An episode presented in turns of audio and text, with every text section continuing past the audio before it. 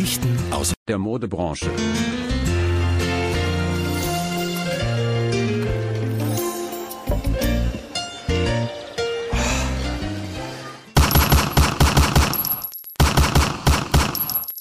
Wenn du auf Tour bist, verlierst du irgendwann jedes Gefühl für Raum und Zeit. Erinnerungen verschwimmen ineinander. Du lebst nur für eins, für den Moment, wenn du auf der Bühne stehst. Doch wenn ich sage, die Ereignisse verschwimmen in der Zeit, muss ich eine Ausnahme machen. Und zwar den Tag, nachdem Kevin und ich zweimal hintereinander Zeiten ändern dich geschaut haben. Herzlich willkommen zur offiziellen Zeiten ändern dich Dress Relief Folge, die nur von Zeiten ändern dich halten, handeln wird. Den besten Film der Welt. Nach Zeiten ändern dich. Hallo erstmal. Hallo Kaiser, wie geht's dir?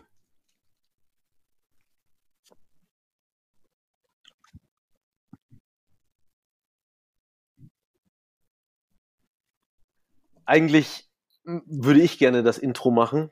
Ähm, die Sachen werde ich trotzdem noch sagen, aber ähm, in Anbetracht, dass du den guten Sebastian schon so lange Zeit kennst, dachte ich mir, ich lasse dem Herrn mal den Vortritt. Ich wollte dich nämlich mit äh, Folgendem ankündigen, ähm, dass wir heute einen Gast haben hier in diesem Podcast, den ich unfassbar schätze, äh, aus verschiedenen Gründen. Erstens, weil er ein netter Mensch ist, weil man sich mit ihm sehr großartig unterhalten kann über so viele Themen und vor allem über Musik, was wir heute machen werden. Und, und weil ich jedes Mal, wenn ich zum Friseur gehe, damit hadere, ob ich nicht wirklich ein Bild von dir raushole und das dem Friseur zeige, denn du hast die schönsten Haare, die ich mir jemals vorstellen äh, konnte. Mehr möchte ich dazu auch später erfahren auf jeden Fall und wissen, was du deinem Friseur sagst, damit du deinen Haarschnitt bekommst. Mach bitte dein ICQ aus, was ich im Hintergrund höre. Und ähm, dass niemand, glaube ich, den ich kenne, so eine großartige Schalauswahl hat, die er auch immer sehr stilsicher trägt. Dazu später auch mehr. Hallo Kevin, sehr schön, dass du da bist. Und Zeiten Ach, ändern dich. Leute, ihr schmeichelt mir aber. Also zumindest Kaiser. Sebi, bei dir war es jetzt eher ein bisschen, war es jetzt nicht so charmant, muss ich, ich sagen. Ich habe einfach das Intro von Zeiten ändern dich rezitiert. Ich finde, ja, aber ich, das schon charmant. Das ich von Kaiser fand ich ein bisschen schöner. aber ich lebe meine Prioritäten legen. Schön, schön, dass ich hier sein darf. Willkommen. Ja, außerdem hat Sebi dir ja auch schon, äh, wie ich gerade erfahren habe, 25 Jahre äh, seines Lebens geschenkt. Also irgendwann ist die Luft auch mal raus, ne? Da hat man, da hat man sich nichts mehr zu sagen. Nee, irgendwann sitzt man nur noch nebeneinander auf der Couch und schaut TV Now und äh, Erdnussflips. Ja, ganz genau. Das genau. Äh, ja, Zeiten ändern dich. Wie gesagt, äh, Sebi hat es heute sehr schön an, äh, heute nicht, doch heute ist ja scheißegal, wann Was? ihr das hört. Sebi hat auf jeden Fall sehr, sehr schön, ähm, sehr, sehr schön Text geschrieben, auch für unseren letzten Instagram-Post und äh, hat euch beide als die Weltmeister im Zeiten ändern dich schauen angekündigt und ähm, ja, ihr seid geistesgestört, weil ihr diesen Film so oft gesehen habt, aber auch dazu später mehr. Das ist wahr. Ähm, soll ich mal kurz äh, erklären, wieso, wieso dieser Film für mich so wichtig ist? Nein, erstmal erklären, wie viel dein Outfit wert ist. Ganz genau. Oh, stark, das stimmt. Das Geil. ist hier immer noch unsere Hut. Hier kannst du den Bordstein fressen. Ich mach dich Gast kaputt. Also Kevin, ähm, was hast du an und was ist es wert? Also, fängt, fängt, fängt man oben oder unten an? Wie man will. It depends, was man möchte. Toll. Ich fange mal, fang mal oben an. Ähm, ich trage äh, Haare, mit, die die Kaiser schon so schön angekündigt hat, da wurde ich ganz rot schon. Ein ähm, Haarwuchs, wie du ihn hast oder ich, der ist auch wirklich Gold wert. Äh, in so. unserem Alter. Also äh, ja, das zähle ich definitiv dazu. Es ist ja auch meine größte Panik, äh, dass, dass es je irgendwann weniger wird und ich habe schon wirklich so ein Ticket in die Türkei auf Abruf dass ich sofort hinfahre und mich, äh, mir die Haare transplantieren lasse. Ist das denn in deiner äh, Familie gängig, dass irgendwann die Haare flöten gehen? Ja, mein, ja, mein Papa ist äh, so mit Ende 20, Anfang 30 ziemlich bald geworden, aber allen, denen ich das erzähle, die wollen mir dann. Großvater? Ist es nicht, dass das eine ähm, Generation überspringen soll oder so? Ja, ich glaube, also all, allen, denen ich das erzähle, die äh, und mir ein gutes Gefühl geben wollen, die sagen immer, ja, aber das ist ja auf der, auf der Seite der Mutter. Und hm. ähm, da ist es tatsächlich ziemlich gut. Also mein Opa hatte bis in sein hohes Alter ähm, noch Haare. Meine Oma sowieso hatte so richtig volles Haar. Meine Mama hat auch sehr volles Haar.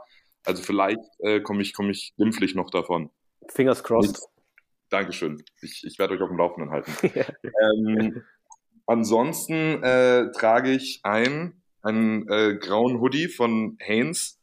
Ihr, die ihr mich kennt, äh, mache ich immer so eine, so eine Hanes Massenbestellung und habe dann äh, 50 Pullis zu Hause.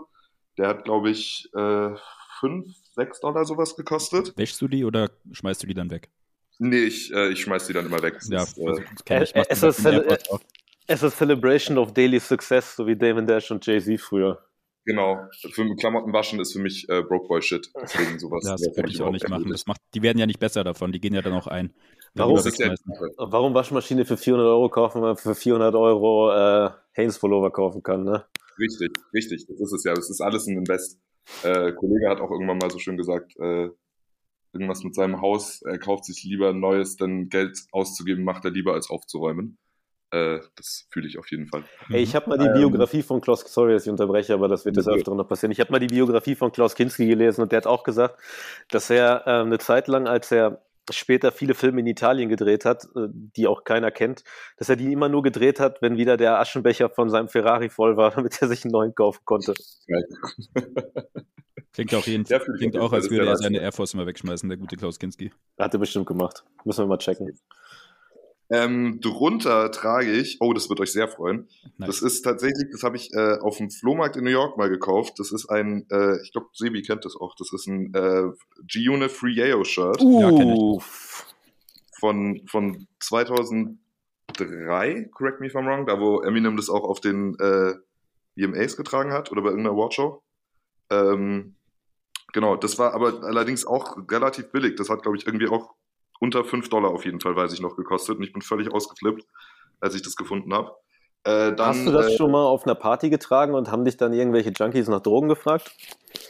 Nee, das fragte ich mir aber auch schon oft. Ich hatte es aber tatsächlich diesen Sommer, ähm, als ich äh, mit meiner Mutter in äh, Neapel war, hatte ich das am ersten Abend an und bin damit rumgelaufen und dachte mir so, eigentlich ganz geiler Move. Gleichzeitig war ich auch ein bisschen so, äh, war das so schlau von mir? Aber es hat da niemand verstanden. Ich glaube, die haben da andere Sorgen. Von daher. hattest du dann kein kostenloses Yeyo dabei? Nee, leider nicht. Leider nicht. Sonst immer, wie ihr mich kennt, Ja, aber klar. da leider nicht. Schade. Ähm, dann habe ich äh, eine Jogginghose von Uniqlo an. Die habe ich aber auch schon seit Jahren. Ich glaube, das ist, äh, ich schätze mal, keine Ahnung, 40 Euro sowas. Äh, Unterwäsche von Calvin Klein, so wie es sich für einen gemachten Mann gehört. Hashtag Mike Calvins. Hashtag My Calvins. Ein gemachter Mann wie Robocop. Ein gemachter Mann wie Adam. Ähm, und äh, genau, und dann äh, weiße Nike Tennissocken. Das war's. Was für Schuhe Ja, wurden heute auf jeden Fall lit. Oh, ich hatte, ich hatte heute Homeoffice. Ich war nur einmal ganz kurz einkaufen. Ähm, da waren es äh, schwarze äh, Converse Low Chucks 70s. Ihr wisst. Understatement. Sehr, sehr klassisch gekleidet, gefällt mir sehr, sehr gut. So, Sebi, erzähl uns doch nochmal wie jede Woche, dass du gerade ein Carhartt-Sweatshirt und keine Hose trägst. Ich trage heute einen Carhartt-Sweatshirt und eine Carhartt-Jeans. Du bist zu Hause und hast eine Jeans an. Das macht er immer. Ja, ich war, ich war kurz draußen und ich habe dann immer keinen Bock, mich umzuziehen. Ey, Frage, setzt du dich mit der Jeans aufs Das war auch Bett? nicht normal. Nee. Gut. Oh, wichtige Frage. Gut, das heißt, aus uns beiden könnte noch was werden. Ey, das hat mich ja auch immer schon so in, in so amerikanischen Serien und sowas abgefuckt. Ich weiß noch, bei OC California hatte Seth Cohen hatte immer seine Schuhe an, wenn er sich auf sein Bett Digga, gelegt bei hat. Beverly Hills auch. Ich gucke gerade Beverly Hills und ich bin so hooked da drauf, weil das die geilste Serie aller Zeiten ist und die gehen immer mit ihren Schuhen ins Bett. Boah. Ehrenlos. Rudelose Menschen. Kennt ihr noch diese Sneaker Girls Anno 2012, die dann auch immer ihre On-Feed-Bilder mit Schuhen im Bett gemacht haben? Ja, die waren aber auch sweet, weil das 2012 war und damals waren Sneaker Girls noch was ganz Rares. Aber Hygiene ist ja trotzdem eine Sache, über die man 2012 sich einig Hygiene sein müsste. Hyäne. Hygiene. Hygiene. Also, was ist das echt, das, was du anhast wieder? Achso, ja. Okay, krass. Ich habe aber auch extrem viele Carhartt-Pullis. Okay. Ja, Vier gut, oder so. das Sei dir gegönnt. Ähm, hattest du denn heute Schuhe an, irgendwann mal?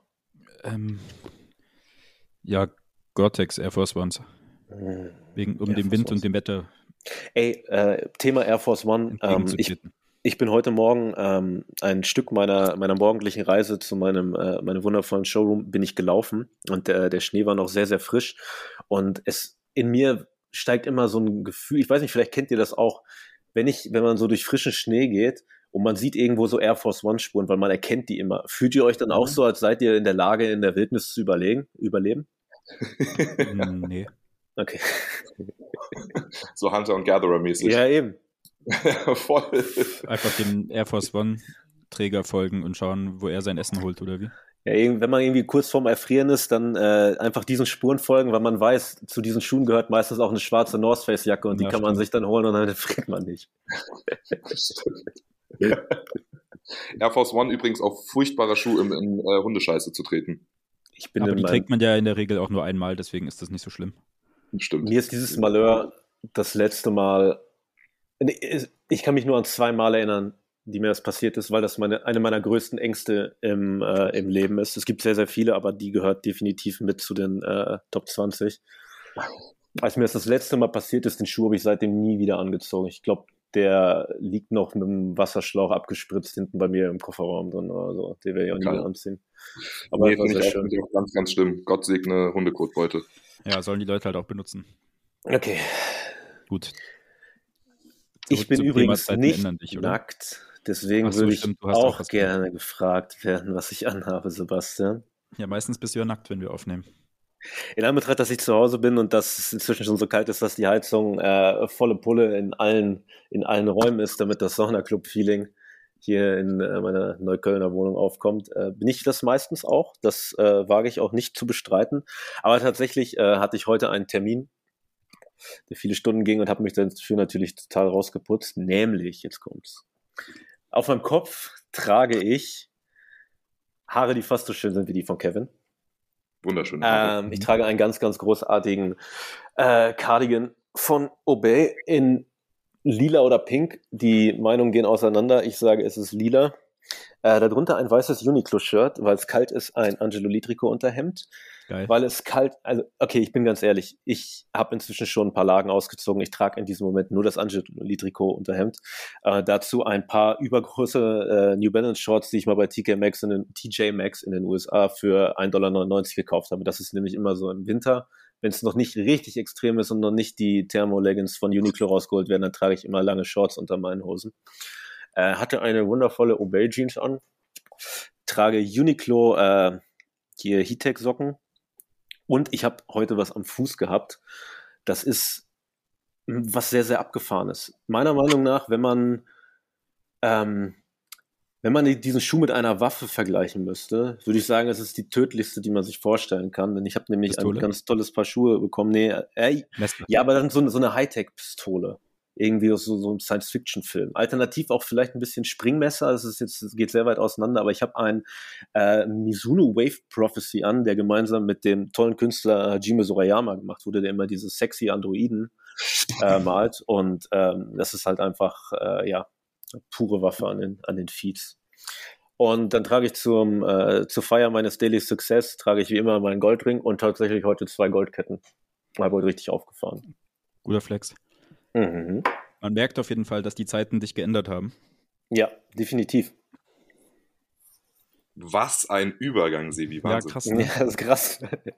Das, das Ding ist ja wirklich, äh, das werden jetzt, also wir, wir wissen es natürlich und es ist allgemein, äh, wer sowas nicht weiß, hat keine Ahnung von, von Streetwear-Geschichte in Deutschland. Aber ihr beide guckt ja tatsächlich, ihr, wie oft habt ihr Zeiten ändern dich den großartigen Bushido-Film gesehen? Ich habe keine Ahnung. Ich habe überhaupt keine Ahnung, aber ich denke, dass es so um die 50 Mal Minimum gewesen sein muss. 50 Also oder 15? 50, wir haben den einmal in einer Woche, glaube ich, zwölf Mal geschaut.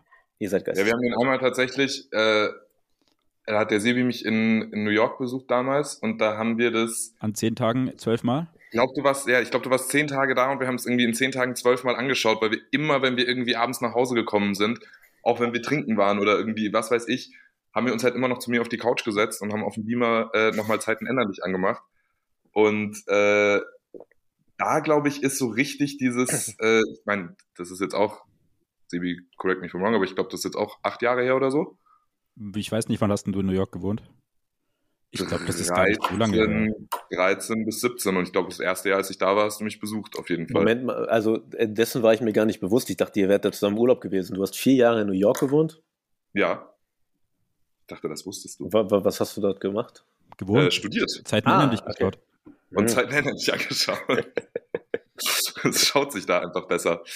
Ähm, nee, genau, ich war ja, ich war ja gesamt, war ich ja äh, sieben Jahre in Amerika ähm, und drei Jahre auf der Highschool in Florida und dann ähm, vier Jahre in, in New York studiert und da hat halt mein guter Freund Sebi mich, äh, ich glaube, wirklich jedes Jahr besucht, ne? Hm, dreimal war ich, glaube ich, bei dir. Okay, dann war es ein Jahr nicht. Also auf jeden Fall 2013, 2014 sowas war das, als wir Ja. äh, wirklich so auf diesen Film dann nochmal abgegangen sind. Ähm, aber irgendwie war es auch schon, der war davor für uns auch schon, ich hasse das Wort, aber kultig, ne? Es ist wirklich ein Meisterwerk. Ich verstehe dich, dass dieser Film keinen Oscar verdient hat.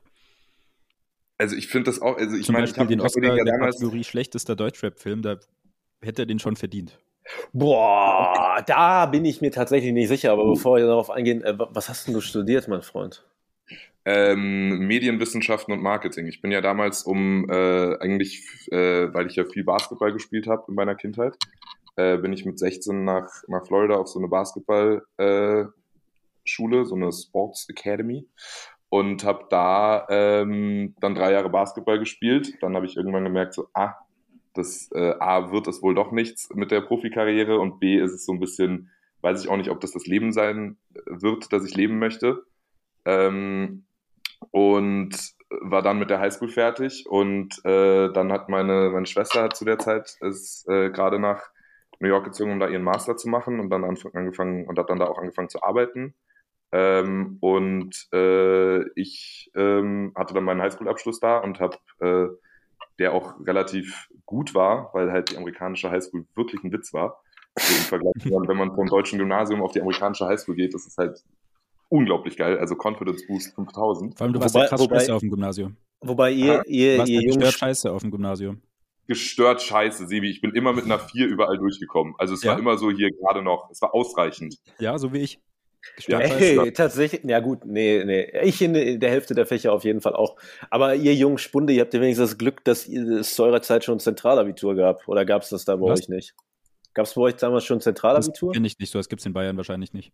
Ah, okay, krass.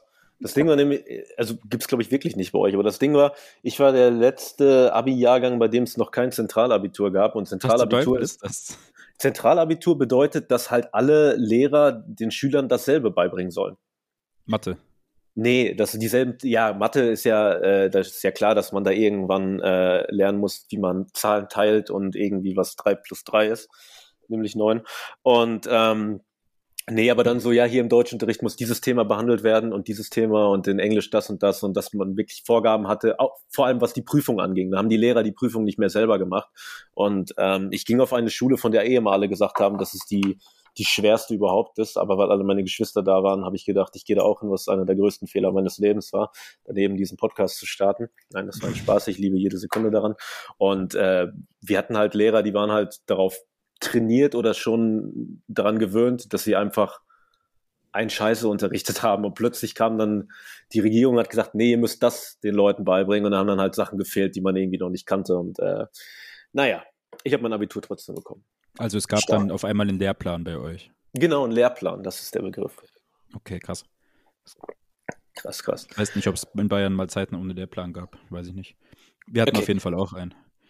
Okay, wir haben gerade von den schlechtesten Hip-Hop-Filmen gesprochen. Ähm, ich, natürlich ähm, dürfen wir drei uns dort aus dem Fenster lehnen und äh, sagen, dass wir uns auch so, sowas äußern können und sowas auch beurteilen können. Denn erstens sind wir die drei coolsten Typen, die in, diese, die in diesem Podcast heute vorkommen. Mhm. Und zweitens äh, haben wir sehr viel Ahnung von Musik und du, Kevin, arbeitest ja tatsächlich auch in der, in der Musikbranche. Und naja, deswegen können wir sowas auch sagen.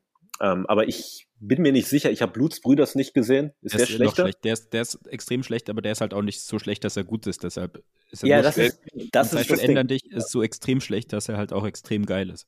Und vor Bei allem, Zeiten war es ja ganz oft, dass, als wir den auch angeschaut haben, immer Sebi, dass wir immer so gesagt haben, es kann nicht sein, dass sich wirklich niemand bei diesem Film irgendwie Mühe gegeben hat.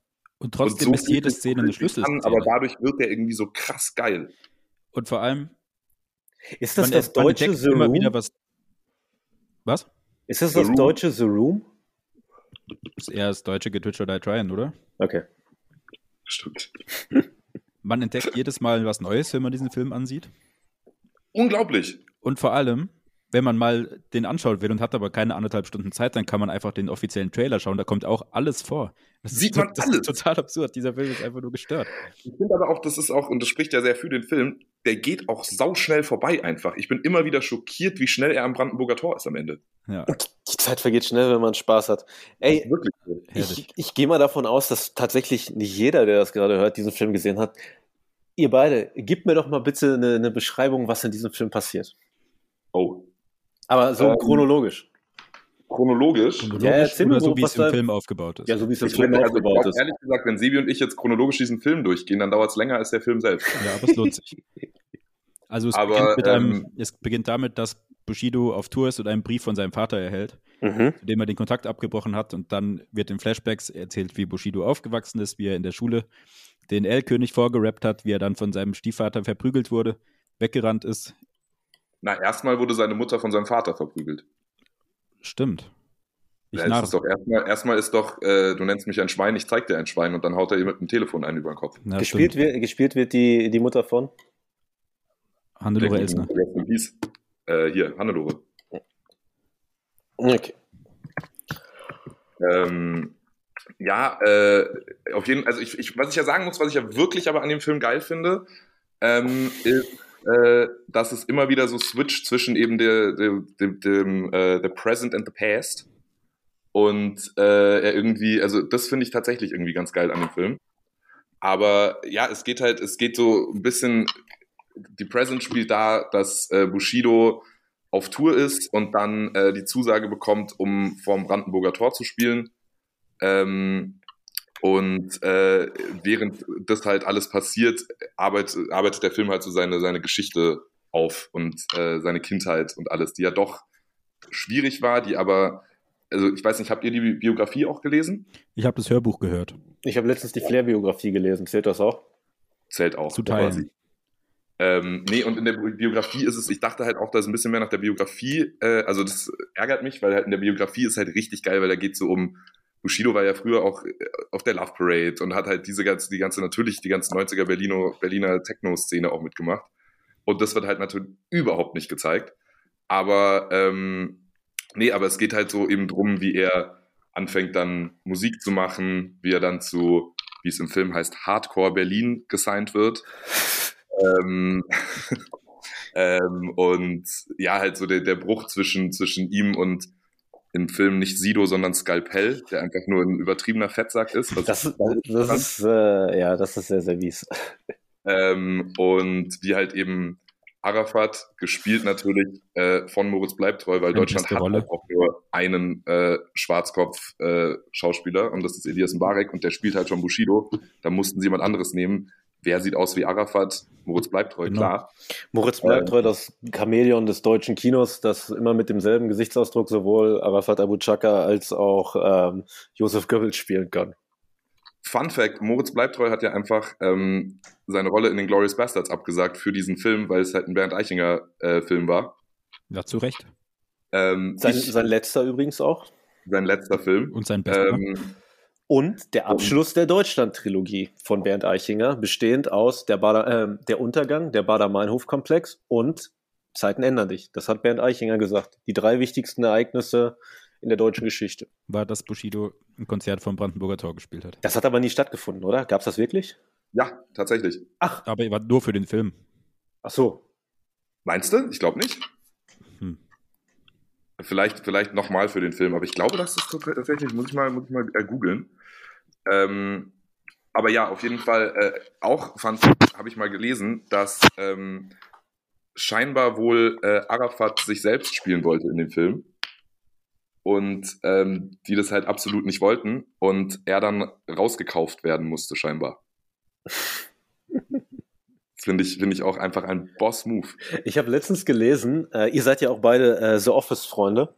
Mhm. Ich habe letztens gelesen, dass eigentlich ähm, Michael Gandolfini die Rolle des Robert California spielen sollte. krank. Aber. James äh, Gandolfini. äh, oh, fuck. Michael Gandolfini ist ja sein Sohn, sorry. Dann ist es nicht ganz so schlimm, dass ich den Namen äh, versaut habe. Naja, auf jeden Fall ähm, hatte er das Angebot und HBO wollte aber nicht, dass irgendwie die Legacy der, Sopra der Sopranos irgendwann mal von irgendwas überschattet wird und hat ihm halt vier Millionen dafür gezahlt, dass er die Rolle nicht annimmt. Krass. Mhm. Krass. Verstehe ich aber. Würde auch, äh, würde auch äh, Sopranos ein bisschen äh, weniger seriös, weniger gefährlich aussehen lassen, finde ich. Seriös. Was soll denn das heißen? Ah! Naja, man wird auf jeden Fall äh, immer dann an, an äh, lustige Bürospäße denken, wenn man sich anguckt, wie Tony gerade irgendwen erdrosselt oder sowas. Ja, okay, Ja, aber Robert California ich war halt halt- trotzdem auch geil. Ey, Ich habe tatsächlich, ich habe tatsächlich letztens die neue Staffel American Crime Story gesehen, die vom äh, ähm, Skandal um Bill Clinton und Monica Lewinsky handelt. Und äh, Hillary Clinton wird da von äh, Edie Falco gespielt, also von Carmela Soprano. Und äh, ja, es war halt einfach eine Serie, in der Carmela Soprano im Weißen Haus ist und ab und an Bill Clinton anschreit. Geil. Mhm. Klingt gut. Ja, gute Ja, Nacht. also äh, auf jeden Fall in diesem Film, dann geht's, äh, dann geht's halt um diese ganze Geschichte, da kommt Arafat, dann wird äh, alles nochmal aufgearbeitet mit Bushidos Vater, der irgendwann am Ende ist er dann so ein gebrochener Mann, so ein ganz, so ein ganz kleiner gebrochener Mann, der sich entschuldigt und heult und ist ganz, ganz süß. Danke, Bushidos Vater du hier auch bist, mein Sohn. Ich Eben, freue mich, dass auch. du mir vergeben hast. Ja, Sehr, typisch, spricht jeder Tunesier, der je nach Deutschland gezogen ist, spricht dann irgendwie so, mein Sohn. Äh, fand ich auch super geil. Thema, niemand in diesem Film hat sich irgendwie Mühe gegeben. Aber ja, äh, Außer wirklich, also wenn es hier irgendwelche Hörer gibt, die das nicht gehört, äh, die das nicht angeschaut haben, bitte, bitte, bitte tut es. Ich ist auch einer der einzigen Filme, die ich mir gekauft habe und in meiner iTunes äh, Library habe, Ich habe mir den auch auf Amazon gekauft damals. weil es einfach, das ist so wichtig, den zu haben. Den gibt's bei Netflix Ähm, aber kostenlos, oder? Mhm. Das ist Ich meine, geil. Sebi und ich haben ihn letztens geguckt, irgendwie um nicht mehr 3 auf Uhr Netflix. nachts über Beamer. Dann gibt's den jetzt bei Amazon, weil da auch die Serie raus ist. Okay. Schweinerei. Egal, wird gekauft. Ähm, ja, ansonsten gibt's ja auch noch alle anderen großen, äh, großen Ereignisse aus Bushidos Leben, wie die Schlägerei in Linz, für die er inhaftiert wurde. Okay, das war's aber. Aber der hat doch nie im Knast ein äh, Konzert gegeben, oder? Nee, gut, das ist ja auch so dumm dargestellt, wie er mit der, äh, wie er hier mit der äh, Richterin. Ja, es ist eine Richterin, ja. Mit der Richterin, mit der er spricht, ähm, und, und erstmal ihr erklärt, dass Oton, wenn ein Spast sie, sie an ihrem Arsch anfassen würde und ihren Hintern halt mit einem Auto vergleicht, ähm, dann wollen sie doch auch, dass ihr Mann ausflippt und dem Spast äh, eine Nackenstelle gibt.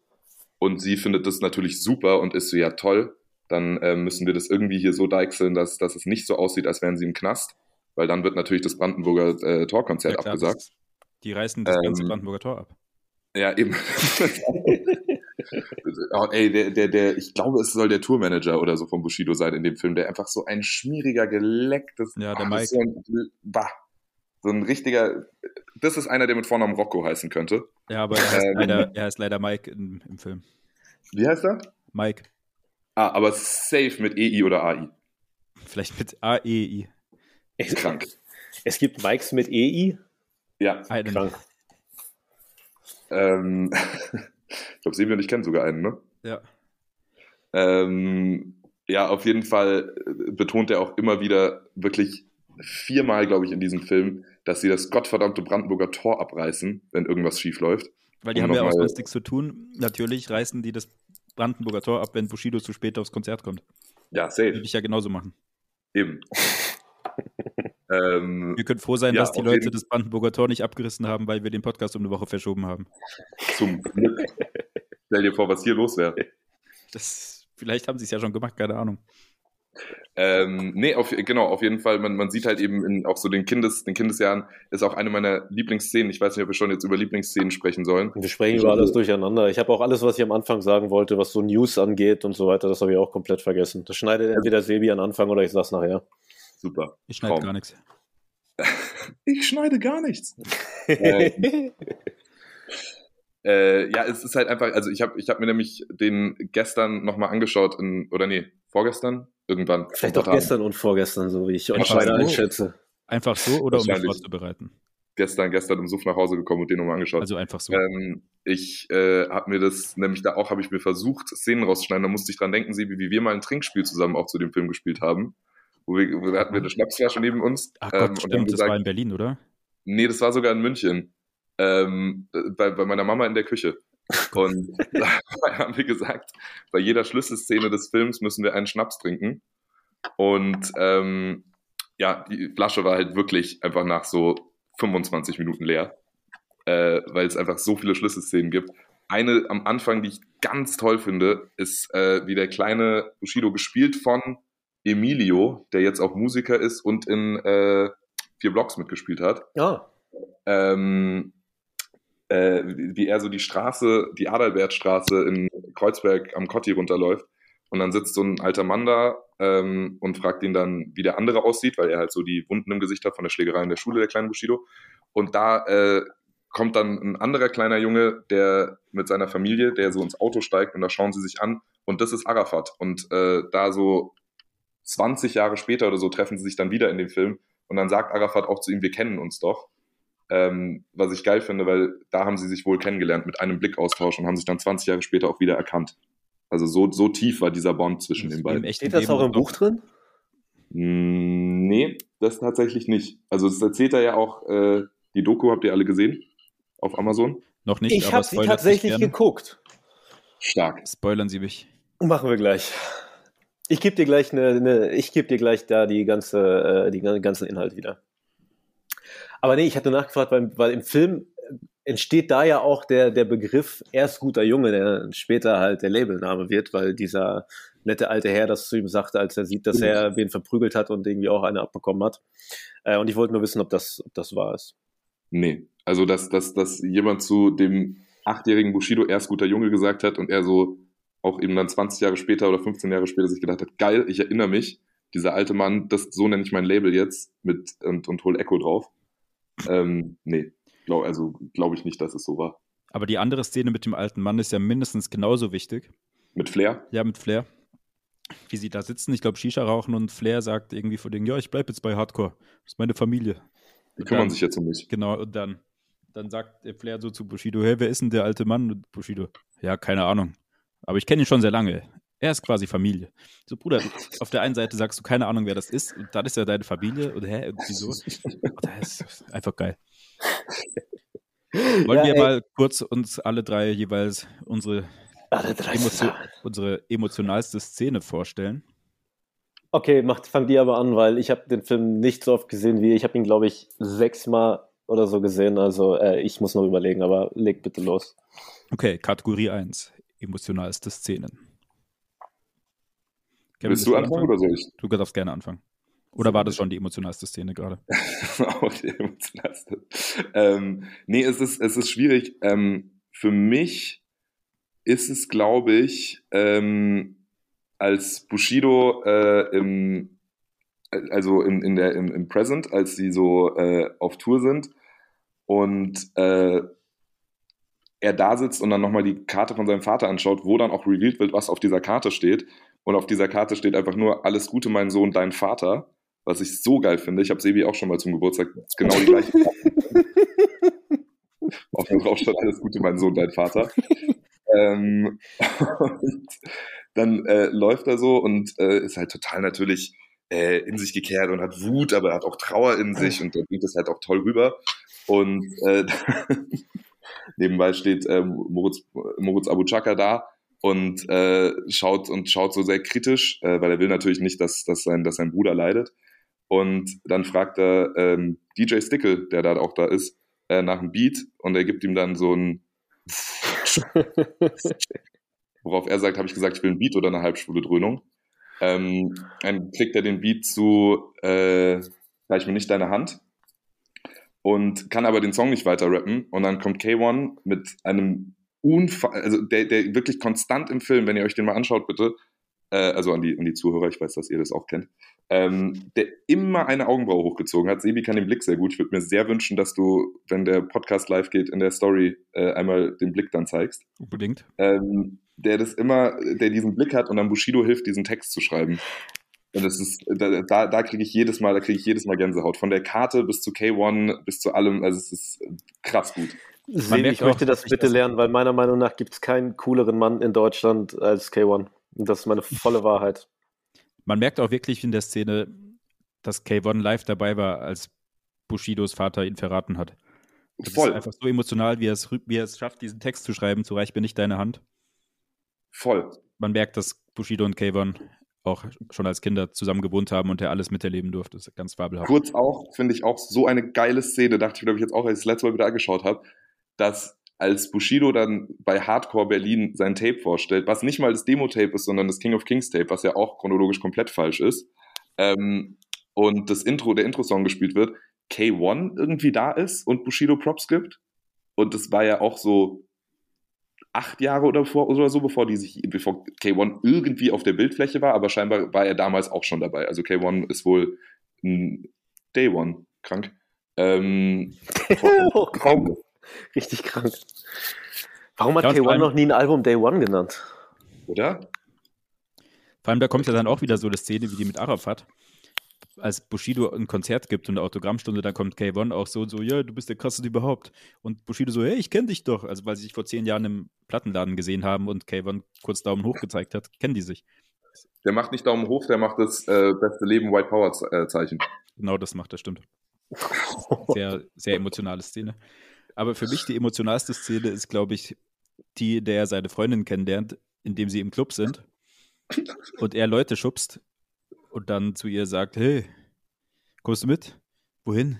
Einfach raus, ich will mit dir alleine sein. Und dann gehen sie kurz raus in den Club, aus dem Club raus. Er trifft seine Homies, die irgendwie Graffiti sprühen und rumpöbeln, dann so tun, als würden sie ihn verprügeln.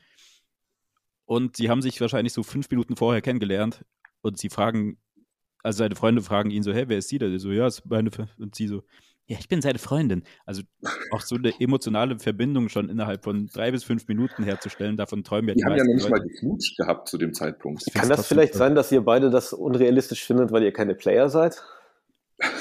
Nee, ich finde es nicht unrealistisch, ich finde es toll. Ich habe ja, ja, wenn man einen trifft und sie sagt drei Minuten später zu seinen Freunden, ja, ich bin seine Freundin. ich hab das als, als meine emotionalste Szene hier deklariert. Ich finde das toll. ja, okay. Hm. Ich habe mir inzwischen auch Gedanken gemacht. Und äh, meine emotionalste Szene definitiv ist die in der ähm, die Tourbus-Szene.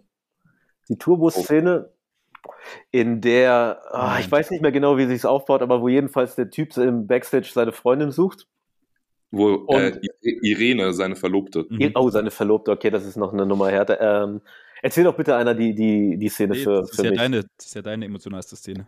Okay, auf jeden Fall dieser Typ, er sieht aus, als würde er ähm, eine der konservativen Parteien wählen. Der ist auf jeden Nennen Fall wir ihn Florian Justus. Safe. also Magnus ist auf jeden Fall auf der Suche nach seiner Freundin. Und ähm, ja, tja, die ist halt nicht aufzufinden. Und äh, tja, wie hat denn der, der, der verurteilte Straftäter R. Kelly gesagt? Äh, Don't bring your bitch to the club if you. If, ja, genau. Don't bring your bitch to the club if you just met her. Ähm, okay, er hat die nicht gerade erst getroffen. Immerhin ist ähm, der Dann kann man gute. kurz äh, sagen, wie er sagt, bring deine Alte zu einem Live-Konzert mit und danach bläst sie unterm Beifahrersitz. Ey, was hast du gedacht? Okay, da kommen wir auf selber raus. Jedenfalls, er sucht seine Freundin, er findet sie nicht, dann will er im Turbus nachgucken und ähm, wo sie sich halt gerade aufhält mit diversen äh, erst guter junge Signings. Und ähm, wer versperrt ihr den Weg? Nicht K1, oder? Ist das Nice. Ist das nice? ist nice. Nice, nice. Nice. Äh, NYZE, falls ihn jemand Mhm. nicht kennt, äh, versperrt ihr den Weg. Und was, was sagt er zu? Ich habe das nicht so drauf wie ihr, deswegen ich weiß nur, dass das eine gute Er Szene fragt, wo seine, wo seine Verlobte ist und Nice schaut ihn so völlig herablassend an, oberkörperfrei und sagt, vielleicht schaust du einfach nochmal beim Buffet nach. Und dann kommt Ja. Kevon, schubst Nice zur Seite mit den Worten, hey, beeil dich, sonst ist von der Torte nichts mehr übrig. Das ist auch sehr, sehr emotional. Eine sehr emotionale Szene, genauso wie ähm, die, die erste Freundin, die er im Film hat, die da mit ihrem Vater ähm, leicht Rauschmittel konsumiert und Actionfilme guckt. Katrin. Genau, äh, die stürzt doch dann auch später so ab. Und ist die nicht am Schluss auch beim Konzert oder wer ist am Schluss da beim Konzert? Das ist auch eine der geilsten, sinnfreisten Szenen. Äh, also ich verstehe, warum sie es gemacht haben, damit Bushido so merkt, oh, meine Vergangenheit und mein Vater, bla bla bla. Aber Immer noch künstlerische Freiheit. Ne? Wir wollen ja auch nicht zu, äh, zu sehr die Lupe ist- drauf halten. da ist einfach ein fucking Konzert am Brandenburger Tor, ja. Überall stehen Securities rum und diese Obdachlose steht auf einmal vor Bushido im Backstage und er und, und es ist einfach irgendwie so reingekommen und unterhält sich mit ihm. Das ist, das liebe ich auch diese Szene. Da ist auch wieder so ein Punkt. Wieso hat sich keiner hier Mühe gegeben, dass es irgendwie Sinn machen soll? Ähm, aber genau, Katrin ist auch ja auch die, mit der er äh, das erste Mal Sex hat, wenn sie nur nebeneinander liegen und sie fragt, äh, hast du schon mal? Hast Und schon er sagt, gepoppt? nee, nicht so richtig. Und dann, äh, ich glaube, sie sagt sogar das Wort poppen. Ja, sie sagt, glaube ich, lass uns doch mal poppen. Ja, es war ja. Ja. auch Anfang der 2000er oder so um die Jahrtausendwende rum. Ja. Da hätten wir auch noch poppen gesagt. Wahrscheinlich nicht. Und dabei auch, gekichert. Um nochmal um noch mal auf Katrin zurückzukommen. Sie sagt ja dann so einen Satz, der im Bushido was auslöst, dass er dann mit 800 km/h nach Düsseldorf paced, um seinen Vater zu besuchen. Unter anderem Ja. auch rückwärts auf der Autobahn. später. Aber man versteht diesen Satz nicht. Man versteht den auch nach 50 Mal anschauen nicht. Die hätten das einfach neu aufnehmen müssen. Was Vielleicht sagt ist, diese das, Frau? vielleicht ist das halt Die so sagt- wie beim Ende von äh, Lost in Translation, dass man einfach reininterpretieren soll. Dass jeder sein eigenes gesagt- Ja, genau. Kann gut sein. Stimmt. Stimmt. Nee, aber ich, ich weiß, was du meinst, Liebe. Ich glaube, sie sagt irgendwie, er wollte, er wollte mich nochmal sehen, aber sie haben ihn nicht mehr gefunden. Was soll das heißen? ich weiß es nicht. Aber ähm, ja, auf jeden Fall, das ist, das ist äh, eine wichtige Schlüsselszene, weil die hat Bushido dann animiert, äh, innerhalb von zwei Stunden zusammen mit Arafat nach Düsseldorf, von Berlin nach Düsseldorf und wieder zurückzufahren, um den Vater abzuholen. Wo sie auch, wie Kaiser gerade so schön gesagt haben, rückwärts durch, äh, ich glaube, das ist ein Tunnel am Ende, rückwärts durch den Tunnel fahren, ähm, weil ein Stau ist. Und er muss ja rechtzeitig noch zum Konzert zu Karel Gott. Ja, okay, aber das mussten sie auch machen, sonst hätten die Leute das gottverdammte Brandenburger Tor abgerissen. Und Danke. Was wäre dann? Das, hätte hätten der Tourismusbranche sehr gesta äh, Ja. geschadet. Ich weiß auch nicht, ob ich dann hier hingezogen wäre, ganz ehrlich Ja, das gesagt. wäre auch gerade. Ich glaube, vielleicht wäre es auch gar nicht so schlecht für die Gentrifizierung, wäre hier sehr viel weniger bestimmt. Vielleicht wäre da noch einfach mehr Platz gewesen, um überteuerte Wohnungen zu bauen. Stimmt, dann hätten, dann hätten so Arschlöcher wie wir wären dann nie nach Berlin gezogen und hätten es den Leuten hier schlecht gemacht. Das ist Berlin, euch. meine Freunde. Hm. Äh, ja, auf jeden Fall ein Film voller. St der Film ist eine einzige Schlüsselszene. Das ist ein Schlüsselfilm. Es ist wirklich ein Schlüsselfilm. Vielleicht schaue ich den nachher. Okay, äh, schön. Wir haben uns mit dem Film beschäftigt, aber mit dem Film namens Zeiten ändern dich. Aber Sebi, was ist denn nochmal der letzte Satz im Film? Zeiten ändern sich und das macht mich einfach sauer. Das ist auch so, das geht auch nicht. Das kann, also wirklich. Meint ihr, das ist ein Typo gewesen oder so? Ich glaube, dass Hannelore Elsner vielleicht nicht wusste, dass der Film Zeiten ändern dich heißt. Also bitte, also der einzigen Person, der mir in diesem Film nichts vorwerfen darf, ist Hannelore Elsner. Und Nice. Und K1. Und Flair. Okay, one. Und Flair. Und Flair. Ja. Stimmt, wir sind auch noch gar nicht auf Flair eingegangen in dem Film. Was ist mit Uwe Ochsenknecht? Der ist auch super. Der ist super. Was ja, mit Martin Semmelrogge? Martin Semmelrogge auch wahnsinnig gute Szene, auch ja mit Flair, weil Flairs einzige Rolle in diesem Film ist, äh, kurz zu sprühen am Anfang und dann Leute zu werfen. und äh, ein Freestyle in Bushidos Kinderzimmer zu machen, was finde ich auch eines der geilsten Bilder ist, weil da zu dem Zeitpunkt, es ist ja am Anfang, wird, spielt eben dieser Emilio Bushido, dann spielt Elias Mbarek Bushido und dann spielt Anis Fashishi Bushido. Und ähm, Aber Elias Mbarek war doch auch locker, wie, der war doch so schon so alt wie Bushido, als der Film rauskam. Oder höchstens fünf Jahre jünger. Und ich hoffe auch, dass irgendwie in den nächsten, innerhalb der nächsten fünf Jahre ich auch irgendwie morgens aufwache und dann plötzlich so ein schöner, ach nee, eher auch plötzlich ein komplett anderer Mensch bin. Ähm, vielleicht passiert's. Ja, aber das, aber wie gesagt, das ist ja das Grundproblem, dass einfach keine. Ich sag's bis heute, ich hätte einfach damals anfangen sollen zu Schauspielern, weil ich würde so krass diese, so genau diesen, äh, äh, dieses Verlangen, das das deutsche Fernsehen hat nach nach ausländisch aussehenden Menschen, ähm, würde ich so krass erfüllen. Und da haben sie einfach nur Elias Mbarek gehabt, der halt dann alles gespielt hat, der wirklich jede Rolle gespielt hat irgendwie. Ich habe letztens was Lustiges gelesen, äh, nämlich einen Artikel über Amerikaner, die nach Südkorea, über, äh, nach Nordkorea übergelaufen sind. Äh, habt ihr da schon mal irgendwie was von gehört? Ne? Nein. Es gibt, glaube ich, da gibt es auch Wikipedia-Artikel zu, drei, vier amerikanische GIs, die halt dort stationiert waren an der Grenze und dann halt irgendwann gesagt haben, okay, ich gehe jetzt halt rüber, ich habe keinen Bock mehr. Und ähm, diese Typen sind halt bis heute, die sind halt Stars in Nordkorea, die in Filmstars. Denn natürlich gibt es in Nordkorea auch eine Filmindustrie. Es gibt aber sehr, sehr wenig äh, westlich aussehende Leute da oder Schauspieler. Deswegen müssen die halt in jedem, oder was heißt müssen, deswegen spielen die in jedem Film da dann den bösen Amerikaner. Geil, Und der Ich eine dachte- von denen hat inzwischen auch schon einen Sohn und der spielt auch inzwischen schon den bösen Amerikaner. geil. Ich dachte eher, dass die es dann so machen, also genau andersrum machen wie Hollywood jahrelang, dass sie halt einfach immer ähm, dann Nordkoreaner nehmen, die dann in Whiteface. Whiteface. Das würde für mich sehr Sinn Whi- machen. Whiteface mache ich immer, wenn ich irgendwo anrufen muss oder wenn ich bei einem, äh, wenn ich eine Wohnung suche oder so oder bei Amtstermin, da mache ich dann immer Whiteface. Da bist du dann zu Magnus. Ja. Ganz Zu kurzer Moritz. Einwurf. Der anonyme User auf der, auf der Filmbewertungsseite Filmstarts sieht das ganz ähnlich wie wir. Er Mhm. hat dem Film 3,5 Sterne gegeben, was eigentlich, man kann Von eigentlich wie vielen? von 5. Eigentlich kann man nur 0 oder 5 geben. Ich finde, dazwischen ist nicht wirklich Finde ich drin. auch. Aber, love it. aber er sieht es genauso wie wir. Er hat geschrieben, ist nicht gerade Bushidos Stärke. Manche Szenen von Bushido ist wirklich sehr amateurhaft und aufgesetzt. Krass, dass es nur manche sind. Aber Moritz bleibt Also treu und Bushidos Mom gut. muss Genau. man sagen. Und dann schreibt er, aber Moritz bleibt treu und Bushidos Mom im Film sind richtig gut. Und die Ja. Story vor allem, sein Vater, vor allem mit seinem Vater ist wirklich sehr gut gelungen. Man braucht den Film jetzt hier nicht zu zerreißen. Nö, machen Dem- wir auch nicht. Wie bist du der anonyme User? Nee, ich bin nicht der anonyme User, aber ich finde es geil, dass er ausgerechnet Moritz bleibt treu lobt. Weil Moritz Weil es bleibt halt- treu sitzt eigentlich die die ganze Zeit nur da und raucht Shisha und sagt irgendwas mit Habibi, komm, wir besuchen deinen Stimmt. Vater. Boah, Triff ihn ganz noch ein schlimm. letztes Wenn Moritz Mal. bleibt treu Habibi sagt, finde ich ganz schlimm. Triff deinen Vater. Nur noch ein einziges Mal. Ähm, nee, aber auch kurz noch eine Szene, auf die ich dringend eingehen muss. Äh, Mhm. Kaiser hat es schon kurz erwähnt mit Uwe Ochsenknecht.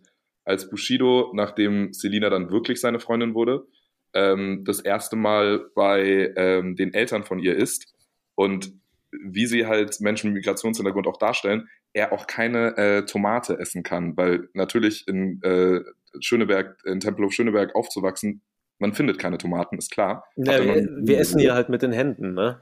Ja, klar. Der, der hat Messer und Gabel kennt er nicht. Dann wollen sie ihm erstes Schweinefleisch geben. Ähm, dann, Das ist Schweinefleisch. genau, kann er, kann er auch nicht sagen, nee, sorry, ich esse kein Schweinefleisch, weil wegen meinem Glauben, sondern sagt einfach nur, äh, Schweinefleisch. Und, Und dann ähm, sagt die Mutter, ich glaube, Anis ist Muslim. So ein geiler Film. ähm, wo, dann, wo dann der Vater auch richtig schockiert ist, dass er keinen äh, Alkohol trinken will, weil O-Ton, die Saudis bei den Empfängen, die saufen sich die Hucke voll. Saufen die nicht sogar wie Ähm, die Kamele? Äh, Stimmt, die saufen wie die Kamele, stimmt. Ja, Mann. Ähm, und um hier den Bogen komplett nochmal äh, zu eurem Podcast zu spannen, äh, in dieser Szene trägt er auch mein absolutes Lieblingsoutfit. Gut, kommen wir zu den emotionalsten Outfits. Wir können auch gern direkt zu den emotionalsten Outfits Ja. überwechseln. Ähm, das ist auf jeden Fall eins für mich. Da hat er so ein viel zu enges, schwarzes, kurzärmeliges Hemd an, gepaart mit einer Picaldi und ich glaube mich, ich glaube es sind 90er Air Max. Ähm, total daneben dieses Outfit. Äh, sieht man sehr, sehr schön, wenn er dann draußen mit Selina auf der Parkbank ist, wo auch eins meiner Lieblingszitate aus dem ganzen Film ist, wo er sagt, äh, ich komme nie in eure Gesellschaft rein. Ähm, und, äh, nee, zwei, zwei Zitate sogar von Selina, wo sie einmal sagt, ähm, du willst doch mich ficken und nicht die Gesellschaft. Und wo sie auch sagt, ähm, was, warte, äh, dass, sie, dass die Leute, er sagt, dass die Leute einfach keinen Respekt vor ihm haben und dann sagt er, was? Sagt sie, was? Seit wann ist denn Ficken eine Frage des Respekts? Und dann haben sie äh, Sex im äh, Wohnzimmer von den Eltern. Aber sowas Ganz, von. Auf, ganz, auf der toten Katze. Und dann kommt die Mutter rein. Das ist auch eine sehr emotionale Szene. Jede Szene ist sehr emotional und nimmt mich auch Aber gerade mit, wo ich nur darüber emotionale, rede. emotionale Outfits. Was sind denn, ihr seid da ja die Experten, was, was, was Fashion angeht. Was sind denn da die, was sind denn eure Lieblingsoutfits des Films? Ich finde es sehr emotional in der Szene auf dem Parkdeck, wo er seine Freundin schlägt, trägt er diesen Nike-Trainingsanzug mit den Air Max 1 im roten OG-Farbweg. Mhm. Bringt mich auch sehr nah an die Tränen. Das ist auf jeden Fall das beste Outfit des Films. Ich glaube, das hätte ich tatsächlich auch gesagt. Dieser Tracksuit ist insane. Und irgendwann hat er auch so ein T-Shirt an, da steht irgendwie Berlin drauf. Das hat er an, ähm, als K1 mit ihm äh, Reich mir nicht deine Hand schreibt. Ja, stimmt. Das ist so Graffiti-Schrift, das ist auch sehr gut. Das will ich auch bis heute haben. Ja, das war tatsächlich auch mein äh, liebstes Outfit. Ähm, nee, ey, kommen wir mal zu der, der Doku. Sebi, du hast die noch nicht geguckt. Ähm, wir haben diesen Podcast eine Woche verschoben, damit wir das alles gucken können. Danke für, für Oder deine weil, Mitarbeit. oder weil Kevin nicht im Lande war und keine Zeit hatte. Ich war im Lande. Aber du warst nicht in der Stadt. Red dich nicht raus. Du warst nicht in der Stadt. Stimmt, ich war wirklich nicht in der Stadt. Naja, wie dem auch sei, wir sind jetzt auch alle nicht in derselben Stadt, aber das ist auch egal. Äh, auf jeden Fall habe ich mir die äh, Dokumentation angeguckt. Ich bin ja genauso wie ihr großer Deutschrap-Fan und verfolge alles, was in den, in den Medien passiert, beziehungsweise alles, was Roos und Mr. Rap mir erzählen. Das äh, verfolge ich immer sehr, sehr, sehr, sehr hoch interessiert. Und natürlich kommt man auch nicht drum herum, die neue Bushido-Doku zu gucken. Äh, Sebi, du hast noch keine Minute davon gesehen, nicht mal das Intro. Nee, aber ich habe dafür das gesehen, wie er sich so peinlich verkleidet hat und Leute gefragt hat, wie, sie- wie sie Bushido finden. Äh, das habe ich mir nicht angeguckt. Ja. Das habe ich mir nicht Und auch angeschaut. das Kurt Krömer-Ding konnte ich mir auch nicht anschauen. Das ist, äh, das, das macht dann so Sachen kaputt in mir. Das ist, das ist das Ding. Es ist, und es ist so krass, weil ähm, vor, es ist jetzt zwei Monate her, dass äh, vom Bordstein bis zur Skyline bei Spotify wieder ist. Ich glaube ungefähr, ja. Äh, Auf jeden ja. Fall, ich, ich persönlich, ich bin halt äh, der realste Rap-Hörer der Welt. Ich bin mit Torch aufgewachsen und mit Freundeskreis und all sowas und äh, ich äh, habe auch früher viel Tony L und so gehört. Aber trotzdem ist vom Bordstein bis zur Skyline eins der fünf besten Deutschrap-Alben aller Zeiten, meiner Meinung nach. Wirklich, da könnt ihr mir erzählen, was ihr wollt. Das ist einfach der Wahnsinn. Und egal, was für ein Quatsch man sieht oder was man mitbekommt, so ey, wenn ich in die U-Bahn steige, so, also ich höre es eigentlich mindestens viermal die Woche. So, ich steige in die U-Bahn und dann mache ich mir entweder Berlin an oder eine Kugel reicht oder das mache ich mir immer an, wenn ich Leute besuche. Das ist immer dann der richtig geile, ähm, eine richtig gute Emotion. So, du gehst so durch so eine kalte Straße irgendwie, so, der, der Wind weht, weil äh, es wird kalt, weil du schon alt wirst oder so irgend so eine Line war das, die habe ich jetzt ein bisschen versemmelt, aber was soll's. Und dann hört man so, wie Bushido im Song beschreibt, wie er gerade durch die Straßen geht und gleich den Dealer abzieht. Naja, auf jeden Fall, äh, ich habe die Doku geguckt. Ähm, ich muss ganz kurz nochmal kurz zu Berlin auch sagen, zu dem Song. Ich muss sagen, ich habe das ganz, ganz, ganz oft, dass ich durch Berlin laufe und so richtig verliebt in diese Stadt bin und dann den Song höre und mir mich zurückerinnere, wie ich irgendwie mit zehn oder sowas dieses Album gehört habe und mir dachte, boah, Berlin ist ja einfach der geilste Ort, den es gibt. Und ist es auch. Äh, ich habe das und ich habe das wirklich mittlerweile so oft, dass ich durch die Straßen laufe und so richtig emotional werde, während ich äh, Berlin höre von Bushido. Digga, ich auch 100 Prozent.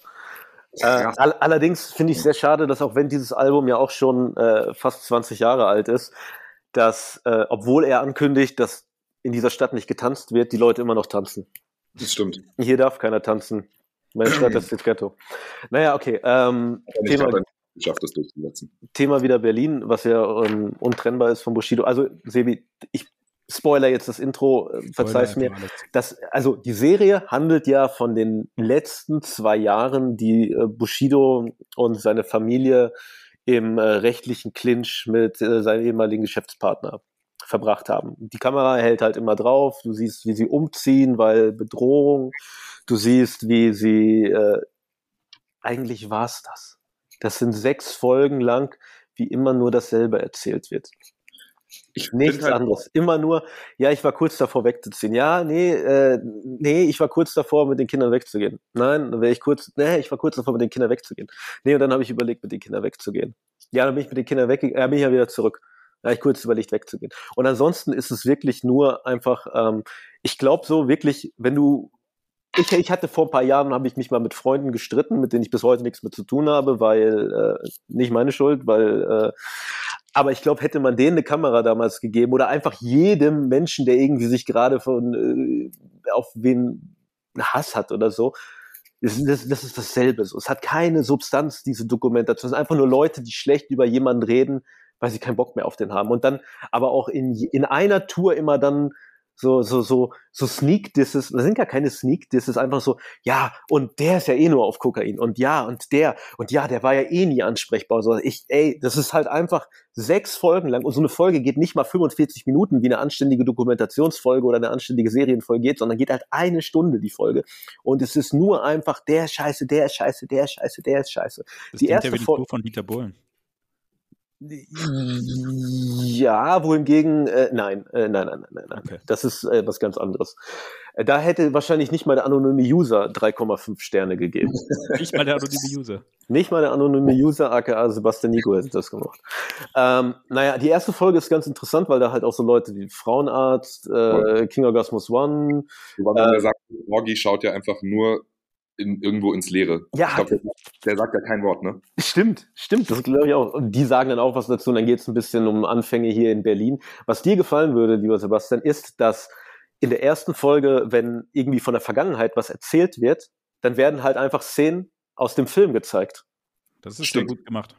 Ja, und äh, nee, ich wollte eigentlich zum Intro kommen. Also die Dokumentation ist meiner Meinung nach sehr, sehr langweilig. Ähm, ich werde sie mir auch nicht nochmal angucken, es sei denn, du bist zu Besuch, dann gucke ich sie mit dir. Oh, aber das Intro, wie gesagt, langweilig, immer nur dasselbe, äh, keine Action, aber das Intro, das Intro, mein Freund. Du siehst halt Krankheit. diese dreckige, gefährliche Stadt Berlin, die fickt deine Mutterstadt, wie sie auch genannt wird unter Kennern. Äh, die Kamera fährt durch dunkle Gassen, fährt am ehemaligen Downstairs vorbei. Ähm, du siehst dann noch das Downstairs Graffiti, wo halt auch Agro Berlin äh, Studio hatte.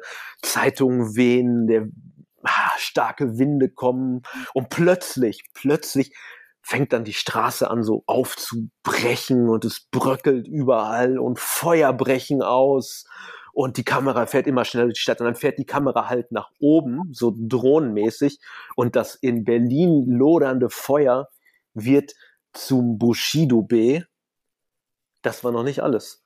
Und dann fährt die Kamera noch weiter hoch und dann sieht man, dass es nicht einfach nur das Bushido B ist, sondern dass das sogar das Bushido B auf seinem Hals ist. Also sein Kopf ist quasi die Stadt. Es sieht halt aus wie so ein Weltuntergangs Michael Bay, wir sprengen die Freiheitsstatue, wir reißen das Sprengt Brandenburger, Tor. Tor ab. So ist das ungefähr. Und dann denkst du, wow, jetzt muss was kommen. Und dann ist es wieder nur so, äh, und du siehst, äh, Nee, äh, also wirklich, ich, ich finde ich find auch, ich find auch bei der Doku, also mein Highlight war auch wirklich immer das Intro. Ähm, ich fand die erste Folge, fand ich wirklich eigentlich ganz geil, gerade weil da halt so ein paar alte Szenen noch gezeigt werden und so ein bisschen eben die History gesagt, äh, gezeigt wird.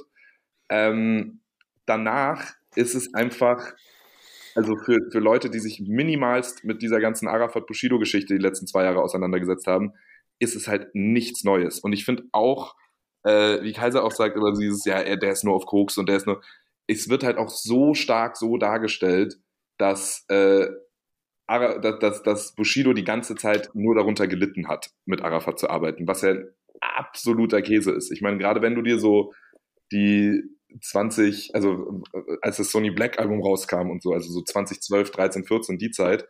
Ähm, ist das eigentlich indiziert? Das gibt's nirgendwo, oder? Nee, das gibt's nur, es gibt auf Soundcloud gibt es das komplette und äh, mein guter Freund, unser guter Freund, mit dem äh, ich auch das allererste Mal den Film im Kino 2008 gesehen habe. Marco Oh, ich habe auch im Kino gesehen. Ich Shoutout an Marco an dieser heute. Stelle. Hat mir äh, vor ein paar Tagen, weil ich wieder so krank auf dem Sony Black Album hängen geblieben bin, ähm, den äh, Download-Link geschickt, weil er sich das damals gekauft hat. Und jetzt habe ich das so als komische Files in meinem, auf meinem iPhone. Ähm, kann ich wirklich nur ans Herz legen. Da sind gesch- ey, mitten in der Nacht ist, finde ich, bis heute, weil der mich auch so stark an Berlin erinnert, also an den Song, Mhm. ähm, ist so ein krasser Song. Auch wo, da kommt auch die Line, ich bin der Mann für die harten Jobs, was will Prinz Markus, der Tomatenkopf, Hurensohn Wo so denkt- dass er die Welt regiert und hat den Kitzbühel von Arafat Schellen kassiert. unglaublich gut. Unglaublich gut. Also das, aber genau, also da hat halt, sag, sagen sie auch so ein bisschen in der Doku, aber ich finde, da wird wenig drauf eingegangen, dass der Bushido so krank davon profitiert hat, dass er eben so untouchable war zu dieser Zeit. Ähm, und irgendwie so, ich, ich, ich wurde auch ein bisschen traurig, als ich jetzt Sonny Black gehört habe, weil das war auch eine wahnsinnig gute Bushido-Zeit. Die Bushido-Mafia-Zeit war sehr, sehr, sehr wichtig, fand ich. Generell äh, auch, ich glaube, es gibt ja ein, zwei, äh, sehr viele Lines, äh, in denen äh, Prinz Markus von Anhalt beleidigt wird. Ähm, es ist halt einfach, das ist, war halt einfach so ein gutes Stressmacher-Album. Ich, ey, ich habe vom Bordstein bis zur Skyline äh, wirklich sehr, sehr, sehr, sehr, sehr, sehr viel damals gehört. Ich habe Elektro Ghetto sehr, sehr, sehr, sehr viel gehört. Ich habe äh, CCN 2 sehr, sehr, sehr viel gehört, aber danach habe ich eigentlich nichts mehr gehört. Bis so, wann war das, so vor fünf Jahren, da wurde es wieder richtig hart und da hatte ich wieder richtig Spaß daran. Also, also die Sonny Black Zeit. Äh, welches, welches Album war das noch, wo so gepöbelt wurde? Ähm, ne, das, was kam, warte mal, äh, CCN3 kam danach, glaube ich. Das ist aber auch nicht, das ist gar nicht indiziert. Aber das, ich finde, da hat's wieder so richtig gut angefangen. Das war die Post-K1 äh, Anfang Shindy-Zeit, fand ich irgendwie. Da ging's, da ging's, da wurde richtig viel gepöbelt. Ja, Äh, genau. Während der K1-Zeit, was ja auch die, bekanntlich, wie wir auch schon oft genug gesagt haben, die Zeiten ändern dich Zeit ist, ähm, da war es ja, da war es so Motivationsmusik. Da war es so, was heute so ein bisschen so Kontra K macht, habe ich das Gefühl. Ist Ey, Aber Ich, ich, habe noch nie ein Lied oh, von Contra K gehört. ich auch nicht.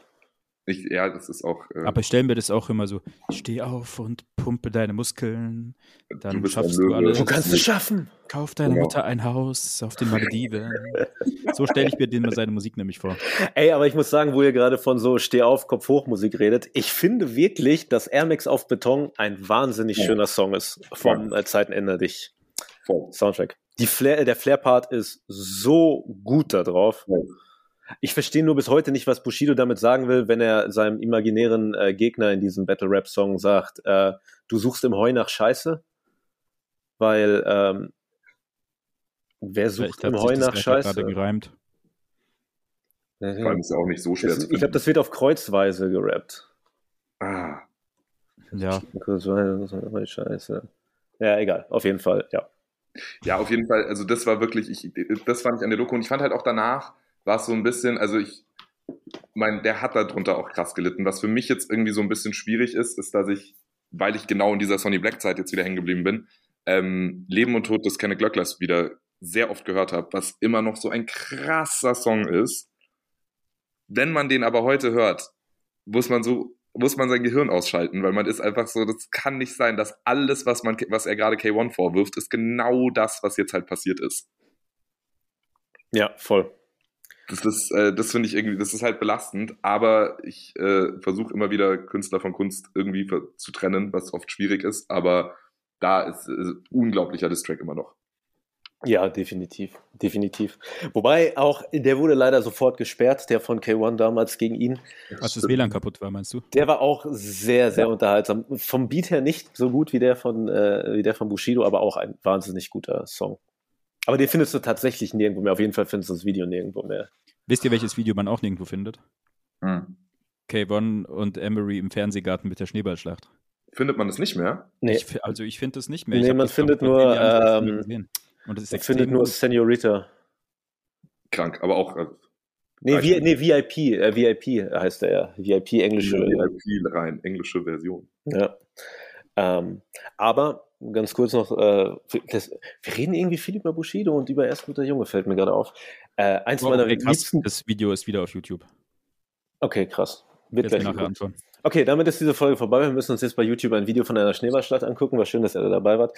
Nee, äh, aber ich finde, eins meiner weiteren liebsten Deutschrap-Alben, die mir unfassbar Spaß machen und ich als ein realer Typ äh, kann das auch sagen und ohne es mir jemand jetzt meine Realness abspricht, Prince of Belvedere ist eines der besten Rap-Alben der letzten 20 Jahre.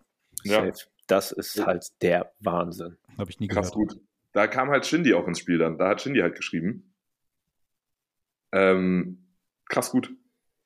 Es stimmt, er, er schrieb dir dieses Techno-Album Prince of Belvedere. Genau. Shindy musste her. Prince of Belvedere. Naja, oh, ähm, mm, mm, mm, wir waren gerade bei der Doku. Bei welchem Thema waren wir gerade noch? Bei, Bei der Bushido, ne? Doku, ähm, genau, wir waren bei der Doku. Ich finde aber, wir können auch noch, äh, ich, ich finde es auch wichtig, wo wir jetzt gerade schon über Musik sprechen, über unsere Lieblings- ähm, Musikszenen im Film zu sprechen. Ja, genau. Ich wollte auch nämlich demnächst die emotionalsten Konzerte mal anschneiden. Sebi, wenn, Sebi, ich wünsche mir, dass du eines Tages auf RTL irgendwie so die 10 oder sowas äh, moderierst. Dann sollen jetzt Die so eines Tages Konzertenzeiten ändern dich. Se Sebi, Sebi wird auf jeden Fall bei der 2010er Show sitzen. oh, safe. Bushido. Nee, heißt er Oliver Welke? Nee, wie heißt er? Oliver Geissen. Oliver Geißen. Stimmt. Ja, das Ja, sagt doch gut. deine liebste, liebste Musikszene, Sebi. Raus Mein damit. emotionalstes Konzert ist, glaube ich, das relativ am Anfang von Bushidos Karriere, als er doch frisch bei Hardcore ist und mit Flair auf der Bühne steht und dann ein paar Nazi-Hooligans sie mit Flaschen bewerfen, worauf Flair in die Menge springt und sie wirft. Das fand ich schon sehr emotional. Dieses Konzert geht halt auf drei Sekunden, ne? Ja, aber ich fand es emotional. Zählt es als Konzert, wo, äh, als sie da bei, ich habe heute schon Ärger bekommen, weil ich äh, aus, aus Ja, München wo? bin und ganz oft wo statt als sage. Ähm, zählt es als, als Konzert, als sie bei Bushido äh, im Kinderzimmer sind und äh, Flair freestylt und sagt, wieso bist du schwul und tanzt zu R&B? Das ist auf jeden Fall eine Cypher, das kann man, glaube ich, zählen lassen. Okay, ja, das ist nämlich, das ist nämlich für mich auf jeden Fall eins. Okay, das ist natürlich, ich muss gerade an was anderes zurückdenken, nämlich äh, an eine weitere favorisierte Rap-Crew von mir, nämlich die Laonda Boys aus Köln. Mhm. Die haben einen Song, der heißt Tanzflächen-Gs. Und äh, in, im ersten Part rappt Bero Bass, äh, guck mich an, du siehst den sexy G im Hausbereich. Wohingegen im nächsten Part OJ Kingpin sagt, ähm, ich tanze nicht zu Techno-Sound, rempel mich nur einmal an, ich fick dich mit der Elektrofaust. Also frage ich mich, die wollen mich doch generell schlagen, oder? Die geben mir doch gar keine Chance. Nee. So, das, da kommst du nicht raus. Nee, dem einen kannst du es nicht recht machen, dem anderen nicht. Einer von den beiden wird dir halt was auf die Glocke hauen. Und deswegen Vorsicht in Köln, Freunde. Aber was ist jetzt deine emotionalste Konzert-Musikszene? Ich bin ehrlich gesagt nicht so geistesgestört wie ihr. Ich weiß es nicht. Dann ich kann, dir ja noch, ich kann dir ja noch ein paar zur? Auswahl geben. also es gibt die im Gefängnis.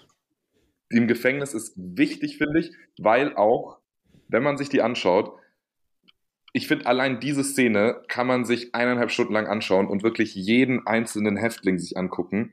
Weil gerade so daneben, die können alle, es sieht wirklich, also es ist ganz, ganz, ganz schlimm. Keiner bewegt sich irgendwie zu Beat. Alle schauen, als wären sie äh, drei Tage lang im KitKat gewesen. So, es ist äh, wahnsinnig, wahnsinnig, wahnsinnig gute Szene. Wer- Hätte ich jetzt auch direkt gesagt.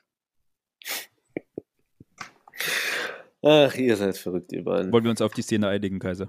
Ja, ja, ich bin äh, da vollkommen bei dir. Ich bin da vollkommen bei dir. So, und äh, jetzt fällt der Vorhang. In Wirklichkeit geht es hier gar nicht um Bushido. Diese Folge handelt eigentlich nur von Sebi, dass wir dein, äh, dein, dein Leben ergründen. Deswegen haben wir jemanden, der dich schon sehr lange kennt. Hilfe. Lieber Kevin, wie war Sebi früher? Witzigerweise, Ihr wart Ähm, zusammen schon in der Grundschule, richtig? also Sebi und ich War Sebi schon so fly wie heute? unfassbar. Also wirklich, Sebi und ich haben uns kennengelernt mit, äh, ähnlich so wie Bushido und Arafat damals, in sehr jungen Jahren, ähm, haben wir uns, äh, also noch mal jünger waren wir, wir haben uns mit zwei, ich glaube, wir waren zwei Jahre sowas, auf der äh, Bismarckwiese in München-Schwabing Oder? kennengelernt und hatten Mit zwei Jahren.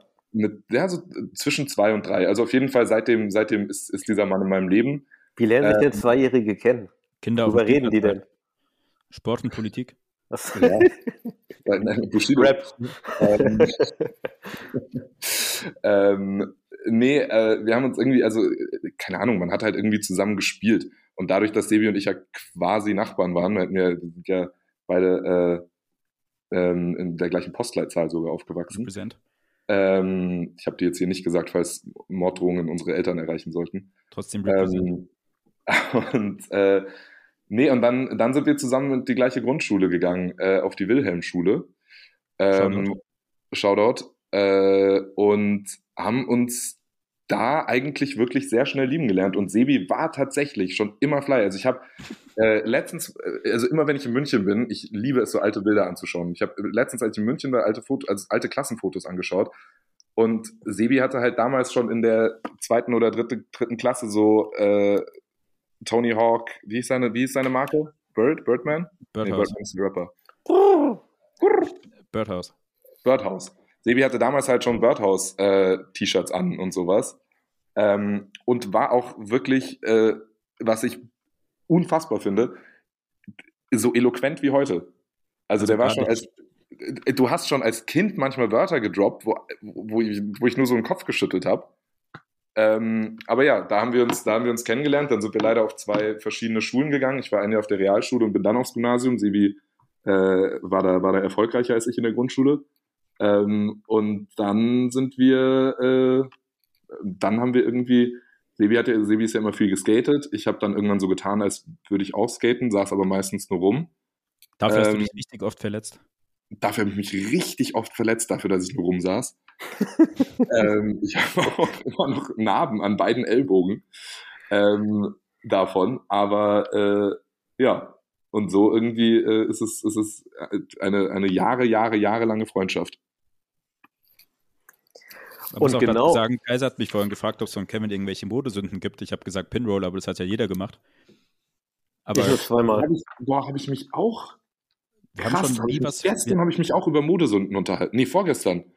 Und äh, musste ich aber auch an dich denken, Sebi, weil da hatten wir die, eine ähnliche Zeit. Ähm, sehr knallige Farben, aber das ganze Outfit in diesen Farben. das war aber geil damals. Das Also- ganze Beispiel bitte.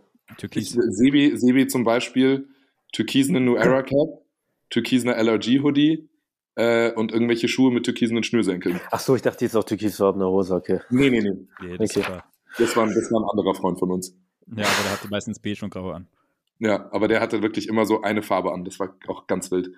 Ähm, nee, aber ich, ich glaube, das ist es so, dass man viel zu knallige Farben angezogen hat. Ähm, aber sonst weiß ich gar nicht. Ich Ich glaube, das frage mich auch, Einzige, was ich rückgängig machen würde, ist Pinroll. aber darf ich mal fragen, glaubt ihr, der Pinroll kommt irgendwann zurück? Weil sich ja gefühlt alles wiederholt. Ich habe Ja, letztens gesagt, 20 jetzt, Jahren oder so. ich habe letztens Meinst gesagt, dass so lange? bestimmt bald Five Panels zurückkommen. Und Five Panels kommen definitiv zurück. Weil jetzt hatten wir schon New Eras und Snapbacks, jetzt ist das ja der nächste logische Schritt. Tatsächlich finde ich es aber sehr abstrus, dass inzwischen im Supreme Online Shop die Five Panels mit geknicktem, Sch- äh, mit gebogenem Schirm abgebildet werden. Oh, wild. Ja. Weil ich habe nämlich auch mal eine Zeit lang, weil ich so viele Supreme Five Panels hatte und dann gedacht habe, okay, ich finde Five Panels nicht mehr cool. Vielleicht kann ich ja einfach den, den Schirm ein bisschen knicken und dann sieht es aus wie eine normale äh, Basecap, aber nein, das tut's nicht. Und das sieht auch nicht gut aus. Mhm. Aber dann, dann, äh, also okay, ihr glaubt, ihr glaubt, es dauert noch lange, bis äh, Ja gut, 20 Jahre nicht, aber boah, ich weiß es nicht. Wie lange ist es denn schon weg?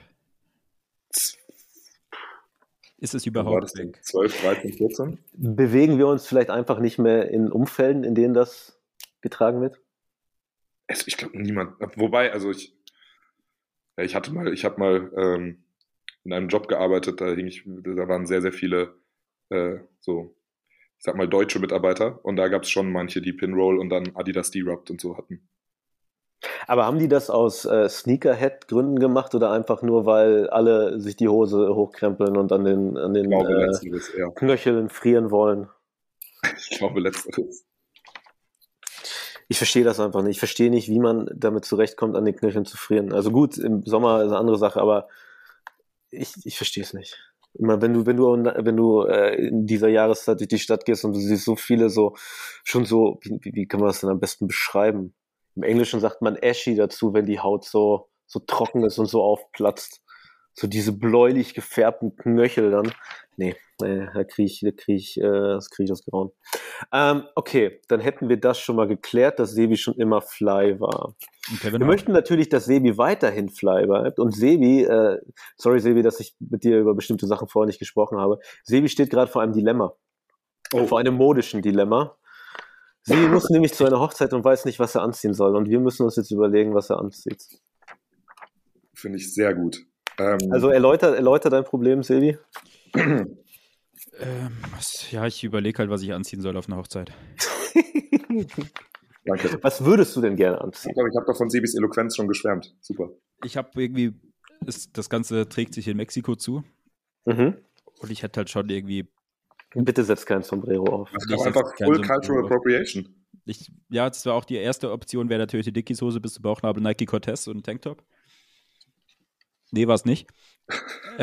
Aber Mach so, wie Easy E, ähm, äh, irgendeine LA äh, Basecap und dann Sombrero drüber.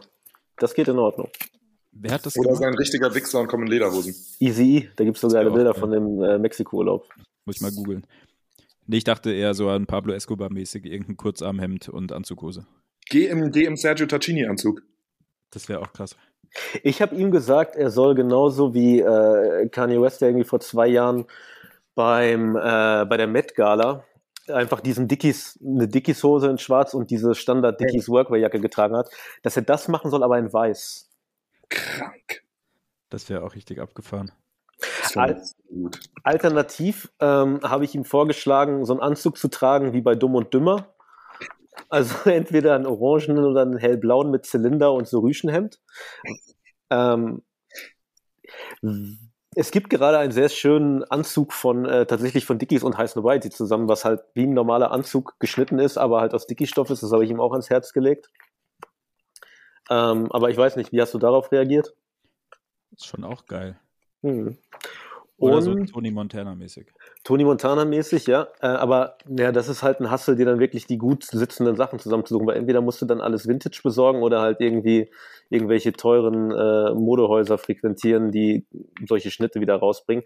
Alternativ natürlich, weil ich ein guter Freund bin. Du erinnerst dich, dass ich dir, glaube ich, schon zehn verschiedene Anzüge rausgesucht habe, die links geschickt habe. Mhm. Könntest du, wenn du halt auf diesen Tony Montana Mafia-Film gehen willst, mh, kennt ihr, kennt ihr diese Karnevalskostüme mit diesen Nadelstreifenanzügen Ja. und dem Hut, wo Al Capone draufsteht? Ja, den sicher. okay, dann wäre das geklärt. okay. Hm, Sebi, was hattest du denn bei Cindy und Peters Hochzeit damals an? ähm, Ein weißes ja, ein weißes Hemd und eine Chino-Hose. Passt. Ja. Schöner Mann kann anziehen, was er möchte. Aber das hatte ich schon auf der letzten Hochzeit auch an von auch von unserem guten Freund Fernando und Kate, die schon mal Wie geheiratet haben und jetzt doch mal heiraten. Einmal in München standesamtlich und einmal mit der Familie in Mexiko und mit Homies. Ey, wusstet ihr eigentlich, dass ich Trauung vollziehen darf in den USA? Hast Was du doch dazu? mal erzählt. Ich darf Trauung vollziehen. Hör auf, wirklich? Und ich habe mich zum Priester weihen lassen. Krank. Das geht online, geht das, ne? Ja, Church of Spiritual Humanism heißt das. Du musst, glaube ich, zwei E-Mails schreiben und äh, seitdem kann ich, wenn ich in den USA bin, Leute trauen, äh, Leute taufen, Leute beerdigen. Boah, bitte tauft mich. Bitte beerdige mich. Ähm, ich muss allerdings, ähm, ich habe schon lange nicht mehr auf die Website geguckt, aber damals musste man, glaube ich, für 60 Dollar dann so zwölf ähm, Geburtsurkunden oder Heiratsurkunden oder so kaufen. Aber das ist ja auch kein Problem. Das dürften wir ja zu dritt irgendwie zusammenkriegen. Ich will getauft werden. Ich bin nicht getauft. Ich auch nicht. Team Ethik. Ethik Beste. Wir sind der Ethikrat. Krass. Stimmt. Ja. Ja, dann Ähm, wäre das ja abgemacht. Um nochmal hier kurz zum Thema Bushido, sehe ich gerade, bringt heute Abend einen neuen Song namens 90er Berlin. Oh, ist bestimmt sehr gut. Bin ich mal Kann gespannt. nur besser sein als der letzte. Ja, ist schlimm alles. Ähm, Thema Rap. Rap. Du als äh, Musikindustrie-Insider, was für Rap hören die coolen Leute zurzeit? Was müssen wir auf dem Radar haben? Äh, Deutschrap technisch. Ich habe ja einen Song gehört vor kurzem, das ist, äh, der lässt mich nicht los. Mucho Gusto so- von Fico. Nee, nee nicht Mucho Gusto von Fi- Fico? Vico. Vico? 50, Vico 51. Ähm, 51 war. Nein, nicht, äh, nicht Vico 51. Nee, aber tatsächlich, ich habe das ab und an mal, ich bin ja, ich bin ja ein alter Mann und äh, höre nicht so viele junge Mus äh, Musik, aber ab und an kommt mal was, wo man wirklich denkt, wow, krass oder sowas. Ne? Und ich bin vor kurzem auf zwei Rapperinnen gestoßen, auch aus Berlin, nämlich äh, Swearboss und der beste Rapname, den es gibt, Young FSK 18. Krank. Wahnsinn. Krank. Leider ist der Name vergeben, deswegen wird das nicht so mit dem Rap. Äh, der Song heißt Essen und Sex. Es ist halt wirklich, es klingt wie so feinster Miami Bass, so auf jeden Fall sehr Bassbox inspiriert und du hörst halt einfach zwei coole junge Frauen, wie sie über Essen und Sex rappen, aber mit einer Arroganz, wie man das sonst halt nur von Typen gewohnt war, die halt solche Mucke gemacht haben. Und ich habe diesen Song, ich glaube, ich bin durch meinen Homeboy Valentina drauf gekommen, weil die irgendwie Klamotten von ihm getragen haben. Und dann kam ich da auf die Instagram-Seite und dann YouTube und ey, beste Musikvideo, das Musikvideo des Jahres, der Song des Jahres und denen gehört die Zukunft. Meine Meinung. Unbedingt hören. Sorry. Äh, Thema, äh, nee, super gut. Wir hatten da, glaube ich, du hast mir das ja auch schon mal geschickt, wir hatten da auch schon kurz drüber gesprochen, weil eine meiner, also was ich auf jeden Fall empfehlen kann, auch, äh, ist auch sogar Young FSK 18 drauf, ähm, ist äh, Teute Records. Das sind ähm, Jungs aus, äh, aus Berlin, äh, Prenzlauer Berg, so, so gute Prenzlauer Berg, Atzen von der Eberswalder Straße. Ähm, die haben äh, dieses Jahr ihr Album Saufen Raven, Wär's am Start, rausgebracht. Und es geht auch in diese Richtung. Äh, und der Intro-Song Chantre kann ich euch sehr ans Herz legen. Da ist auch Young FSK 18 drauf, hat den ersten Part und kommt rein mit, seit einer, mit den Worten, ähm, seit einer Woche nicht gefickt, bin schon fast wieder Jungfrau. Ähm, Teute Records kann ich euch sehr ans Herz legen. Die haben auch gestern, nee, am Nikolaus, Montag, haben die ähm, auch den Song Wodka Weihnachten rausgebracht, äh, um euch ein bisschen in Weihnachtsstimmung zu bringen. Kann ich wärmstens, wärmstens, wärmstens empfehlen. Krass, krass gute, krass gute Jungs und irgendwie so ein bisschen äh, es, es, ich habe das auch Sebi sofort geschickt, als ich das erstmal gehört habe, weil ich war so, das ist genau sein Ding. Ähm, und ja, es geht halt so ein bisschen, es ist so Techno gemischt mit Rap, äh, wie man es so von Frauenarzt und äh, den Atzen und so damals kennt. Und Ja, sehr geil, werde ich definitiv checken. kann ich, kann ich sehr. Aber ey, sehr, sehr gute Line, äh, die die Dame da bringt. Und ich, ich habe es dir ja auch direkt am, ich habe dir ja irgendwie mitten in der Nacht das Video geschickt. Mhm. Und ich bin halt echt am nächsten Morgen aufgewacht. Und das erste, woran ich gedacht habe, wirklich das allererste, woran ich gedacht habe, so bevor irgendwie, oh, ich bin jetzt wach, ich muss mich jetzt darum kümmern, dass ich durch meine Nase atme, damit ich nicht sterbe. Also vor den ganzen Grundinstinkten, die ich im Körper hatte, hatte ich halt die Line im Kopf. Young FSK, zu sexy dieser Arsch. Boah, was für ein Einstieg. Was für ein Einstieg. Und nebenbei, dieser ganze Song ist nur voll mit geilen Lines. Pass auf, vergesse keinen Fick, Fick Gedächtniselefant. Habe sexy. Sex, Techno Ghetto Eleganz. Bombe, das ist so gut. Das ist wirklich, äh, ey, ich bin so begeistert davon. Wahnsinn. Ja, krass gut. krass gut. Also ich muss eh sagen, ich finde, äh, gerade passiert super viel im Deutschrap. Es geht, also es ist, es verändert, also es ist eine krass interessante Zeit gerade. Würdest du sagen, dass die Ähm, Zeit den Deutschrap verändert? Hä? Würdest du sagen, dass die Zeit den Deutschrap verändert? Krank, würde ich sagen. Krass. Ähm, nee, es ist irgendwie, also es, es gibt gerade, es gibt gerade wahnsinnig viele coole junge Künstler, gerade so äh, in Berlin passiert halt total viel. Ähm, also es ist schon, es ist gerade irgendwie eine gute, eine gute Zeit. Wen ich auch noch, äh, wen ich auch noch jedem ans Herzen legen kann, die hat auch im Oktober ihr Album rausgebracht. Äh, oder im November. Auf jeden Fall vor ein paar, vor ein paar Wochen. Äh, vor ein paar Monaten, wir sind schon mitten im Dezember. Entscheid dich. Ähm, verifiziert. Das ist äh, eine Künstlerin aus Wien, die Mhm. äh, so Indie-Pop macht, mehr, also Indie-Pop und ein bisschen Rap und so. Und ähm, die hatte auch dieses Jahr einen Song mit äh, Longus Mongus von BHZ. Und die ist, äh, auf dem Album bin ich absurd hängen geblieben. Also krass schöne Stimme ähm, und äh, geht ist jetzt nicht Rap, ist eher eben, wie gesagt, so in die Indie-Pop-Richtung. Aber äh, sehr, sehr gut. Das Album heißt 40100. Wird gepumpt. 40, 100. Ist das eine Postleitzahl oder sowas? Bestimmt, ne? Ja, Wien irgendwie. Okay. Ich kenne mich in Wien nicht aus. Ich finde das sehr verwirrend mit den ganzen Bezirken und allem. Nicht, weil letztes Jahr, das war sehr schön. Der 21. Bezirk, da kommt Boy her, 21 21 Entertainment. Entertainment, ja. Und der Stimmt. 16. Bezirk ist Otterkring und deshalb nennt man die Otte, Otterkringer Bierdosen auch 16er Blech. Krank. Ja, sehr, sehr schön, dass es immer noch äh, junge, aufstrebende Rapper und äh, Indie-Pop-Musiker gibt. Aber ey, Frage. Äh, wo wir gerade schon darüber gesprochen haben, dass Sebi früher immer fly war und wie man früher angezogen war. Wie ziehen sich denn junge Rapper heutzutage an? Was ist denn da gerade das Angesagte, wenn ich mit den coolen Kids hängen will? Weißt du das? Du bist doch in der Musikbranche, dann sind doch die Leute gut gekleidet oder haben auf jeden Fall du bist zu alt, um mit den coolen Kids abzuhängen. Das kommt ein bisschen komisch. Ey, ich war, ich war, seit, ich war tatsächlich seit, äh, seit über einem Monat nicht mehr beim Friseur. Ich muss ganz dringend wieder hin und mir meine, meine monatliche Seitenschneiderei abholen.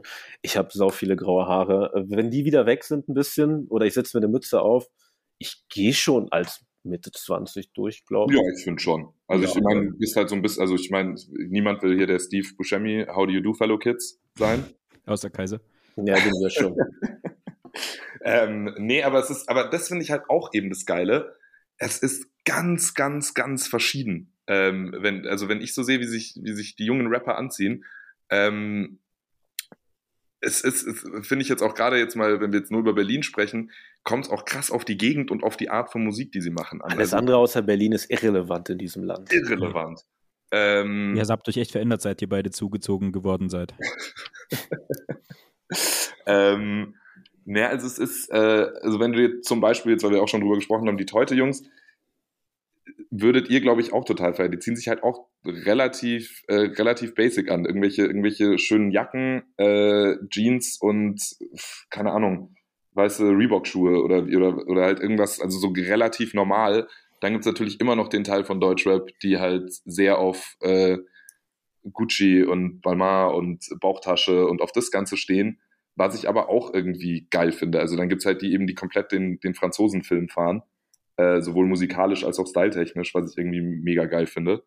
Ähm, deshalb, also das finde ich ist irgendwie das Coole, was ich auch meine, dass Deutschrap so in einer geilen Zeit gerade ist, weil es so viele verschiedene Arten gibt und weil das ist ja auch so ein bisschen das Problem mit, mit Hip-Hop generell, ähm, dass es als ein Genre gezählt wird und das ja absolut nicht ein Genre ist, weil man kann manche, also man kann einfach Künstler so nicht vergleichen.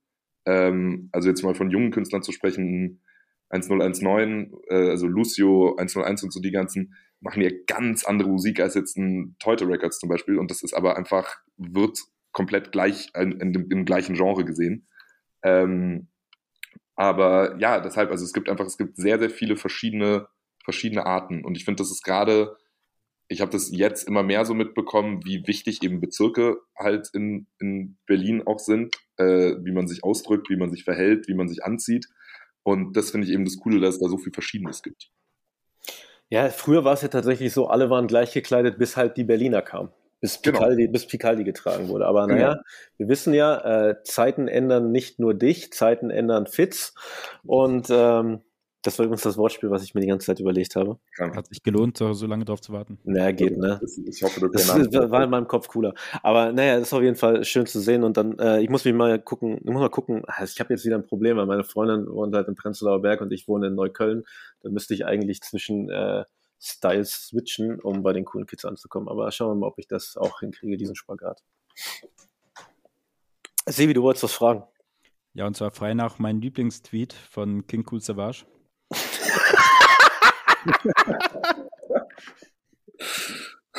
Würdest du einem weiblichen Alien die Fotze lecken? Ähm, das ist ja eine Frage, die Wotze meinst du? Ja, mit V geschrieben, genau. Gut. Ähm, das ist ja eine, eine Sehr Frage. private Frage auf jeden Das ist Fall. A, eine sehr private Frage, aber ja auch eine Frage, die wir, die, die, die wir uns jetzt nicht zum ersten Mal stellen. Ähm, da wird ja schon viel drüber philosophiert. Äh, am, am Ende, glaube ich, kommt es wirklich ganz drauf an, wie, wie, wie dieses Alien aussieht. Achso, du bist, Also- da so, bist du da so oberflächlich? Ja, schon, Mhm. muss ich sagen. Also so, So, so, Aber so, da so ein Xenomorph aus Alien dann. ja genau, das weiß ich nicht, schwierig. Also es gibt Das ja auch Ding aus Independence Day, das den Kopf aufmacht. Ja, es gibt da schon sehr viele Varietäten. könnte auch, könnte auch so, ein, so ein Kink sein von Leuten. Also kann schon auch gut sein. Giving some head. Würdet ihr denn? Ja, ich sag mal so, ich müsste Ich das natürlich erstmal mit der Wiki abklären. Oh, Geiser. Und dann kommt es auch irgendwie auf die Stimmung und aufs Ambiente an. Wenn es jetzt auf irgendeinem Bahnhofsklo ist, dann glaube ich auch eher nicht dran. Aber Weltraumbahnhof. wenn sie mir lecker was kocht und dann irgendwelche Alien-Speisen von ihrem Planeten mitbringt, Wieso kochst du Alien dir denn und- nicht zu Show Ja. Schwein? Das wollte weil ich ich gerade mich auch fragen, interessiere, ich interessiere mich sehr für die Kultur von fremden Planeten. Vielleicht interessiert sie sich aber auch für deine Kultur. Das kann man ja dann Sebi hat keine, beim der Mal weiß. Phoebe hat keine Kultur. Ja, und dann müsste man mal schauen, wie man sich mit dem weiblichen Alien überhaupt verständigen kann. Die Sprache der Liebe. Und wie dann. Ich würde auf jeden Fall ein Safe Word ausmachen, glaube ich. Was wäre das Safe Word? Xenomorph oder Oh, könnte aber auch ihr Name oder ihre Rasse sein. ja. Also du bist nicht nur oberflächlich, was Aliens betrifft, sondern du legst auch Wert auf die Rasse. Safe. Okay. Auf ja, ich finde, es echt ein sehr schwieriges Thema. Ich, Damit haben wir unseren ersten Rassist zu Gast im Podcast. würd Mich würde echt interessieren, was Cool Savage dazu sagt. Ich habe ihn ja auch schon mal auf Twitter gefragt, aber es kam nichts. Aber muss ich sagen, schätze ich ja dann sehr an, an, an Savage, dass er dich da nicht blockiert hat. So wie, so wie andere Deutschrapper das bereits getan haben. Ich schau mal, ob er mich blockiert. hat. Katja Candela sind keine Deutschrapper. Aber Flair. Nee, hat mich nicht blockiert. Ja, stimmt. Culture Gardela und Flair haben mich blockiert. Ist hier irgendjemand gerade, der nicht von Flair blockiert wurde? Ich. Warum sollte ich? Ich bin ein normaler Mensch. Wenn ich habe den mal gezeichnet, habe es getweetet und habe dann geschrieben, hey Flair, ich habe dich gezeichnet, dann hat er mich blockiert. Ich bin ja eh der, Überfass äh, der Auffassung, dass wir uns mal ein bisschen aus unserer Comfortzone äh, der, der, der Fashion-Welt rauswagen sollten. Schicken wir doch mal eine Anfrage für einen Podcast. Dann blockiert er uns nur wieder. Ich mach das. In der, in der nächsten Folge wissen wir, was dabei rausgekommen ist, denn äh, wir haben jetzt schon eine Stunde 30 Minuten. Ich glaube, das ist sogar. Ist das länger als der Film ist? Äh, Scheißegal, es wird auf ich, jeden Fall länger sein. Moment, genau 90 Moment, ich habe sowieso, hab sowieso hier auf iTunes offen, ich kann es euch sagen. Der läuft eh gerade, ne? ähm, wartet, wartet, ich muss ihn einmal kurz öffnen. Um das oh, jetzt die Das war gerade laut. dort, immer jung. Ähm, der Film ist genau eine Minute 30, 36 Sekunden. Eine, Stu eine klar, Stunde, deutscher was? Spielfilm. Äh, eine, eine Stunde 30, äh, 36 Sekunden. Okay, du hast also noch. Ähm, warte, du hast noch 36 Sekunden Zeit, Kevin. Was möchtest du der Welt noch mitteilen? Wo kann man dich bei Instagram finden? Schnell alles raus. At Kevin Parminder, ich bin aber privat und nicht so aktiv wie meine Freunde, war auch schon ein großes Problem, äh, irgendwie ein Foto zu finden, was man posten konnte von, von mir, für den, für den Podcast. Äh, ansonsten ähm, bedanke ich mich sehr bei euch, dass ich hier sein durfte. Es war mir, es war mir eine Ehre, euch auch mal äh, so professionell zu hören, anstatt immer nur privat beim Trinken. Ähm, und ist mal was anderes, ne? Da muss man nicht die ganze Zeit lachen, wenn man uns ins Gesicht guckt. ja, richtig. Äh, und äh, ja, ich, ich, ich hoffe, ihr bleibt alle gesund. Ich hoffe, alle Zuhörer sind, sind geimpft und haben ihren Boostertermin. Und, ich habe meinen äh, morgen. Stark. Ich habe meinen nächste Woche. Booster Sehr Boys. Booster Ähm, und Willen. äh, ja, bleibt, bleibt gesund, schaut Zeiten ändern dich und Mehrmals. wie auch einer meiner Lieblingscharaktere in dem Film sagt, als ein Flashback kommt zu alten Bushido-Zeiten, der Mann hat eine Cap an und ein Pal Palästinensertuch und dreht sich um und sagt, Bushido ist geil! Boah, das ist echt eine gute Szene auch. Das ist das perfekte Schlusswort. Kevin, Gut, schön, dass du hier warst. Dressies, wir hören uns in. Wir hören Jetzt uns bald die wieder. Weihnachtspause, oder? Ist die Weihnachtspause? Ja, ich würde sagen, es ist Weihnachtspause. Schauen wir mal, ob Weihnachtspause ist. Das verkündigen wir noch über Instagram. Also am Macht's gut, 24. meine Freunde. muss ich keine Folge hochladen. Okay. Äh, wir gehen in die Weihnachtspause. Wir wünschen euch allen eine besinnliche Weihnachten. Falls ihr an, äh, an das Männchen am Kreuz glaubt, Rutscht nicht aus. freut euch auf Geschenke. Wir hören uns Das größte Geschenk für uns war, dass wir dich da hatten, Kevin, und äh, dass es euch gibt, liebe Dressies, und folgt uns bei Instagram, äh, gibt fünf Sterne, aktiviert die Glocke und Jahr. Bewährte Zeiten ändern dich auf den einschlägigen Portalen. mit Seid wieder 3,5 anonyme Sternen. Frohe Weihnachten, Freunde. Und drückt Dankeschön. uns die Daumen, dass wir nicht von Bushido verklagt werden nach dieser Episode. Oder ansonsten, einfach aufgesucht werden. Oder von Moritz Ich- bleibt treu. ähm, dazu muss man sagen, ich bin sehr parteiisch, was diese ganze Sache angeht. Und ich bin parteiisch auf der Seite der Partei, die in dieser Dokumentation nicht zu Wort kam. Ich freue mich auf die Dokumentation, die er gerade dreht. Ich hoffe nämlich, weil da steht ja äh, unzensiert Bushidos Wahrheit. Ich hoffe, es kommt nächstes Jahr unzensiert Arafats Wahrheit. Oder zensiert Arafats Wahrheit. Krank. Okay. Dann können wir nochmal über Zeiten ändern dich reden. okay. Tschaußen. Jetzt aber wirklich. Ciao.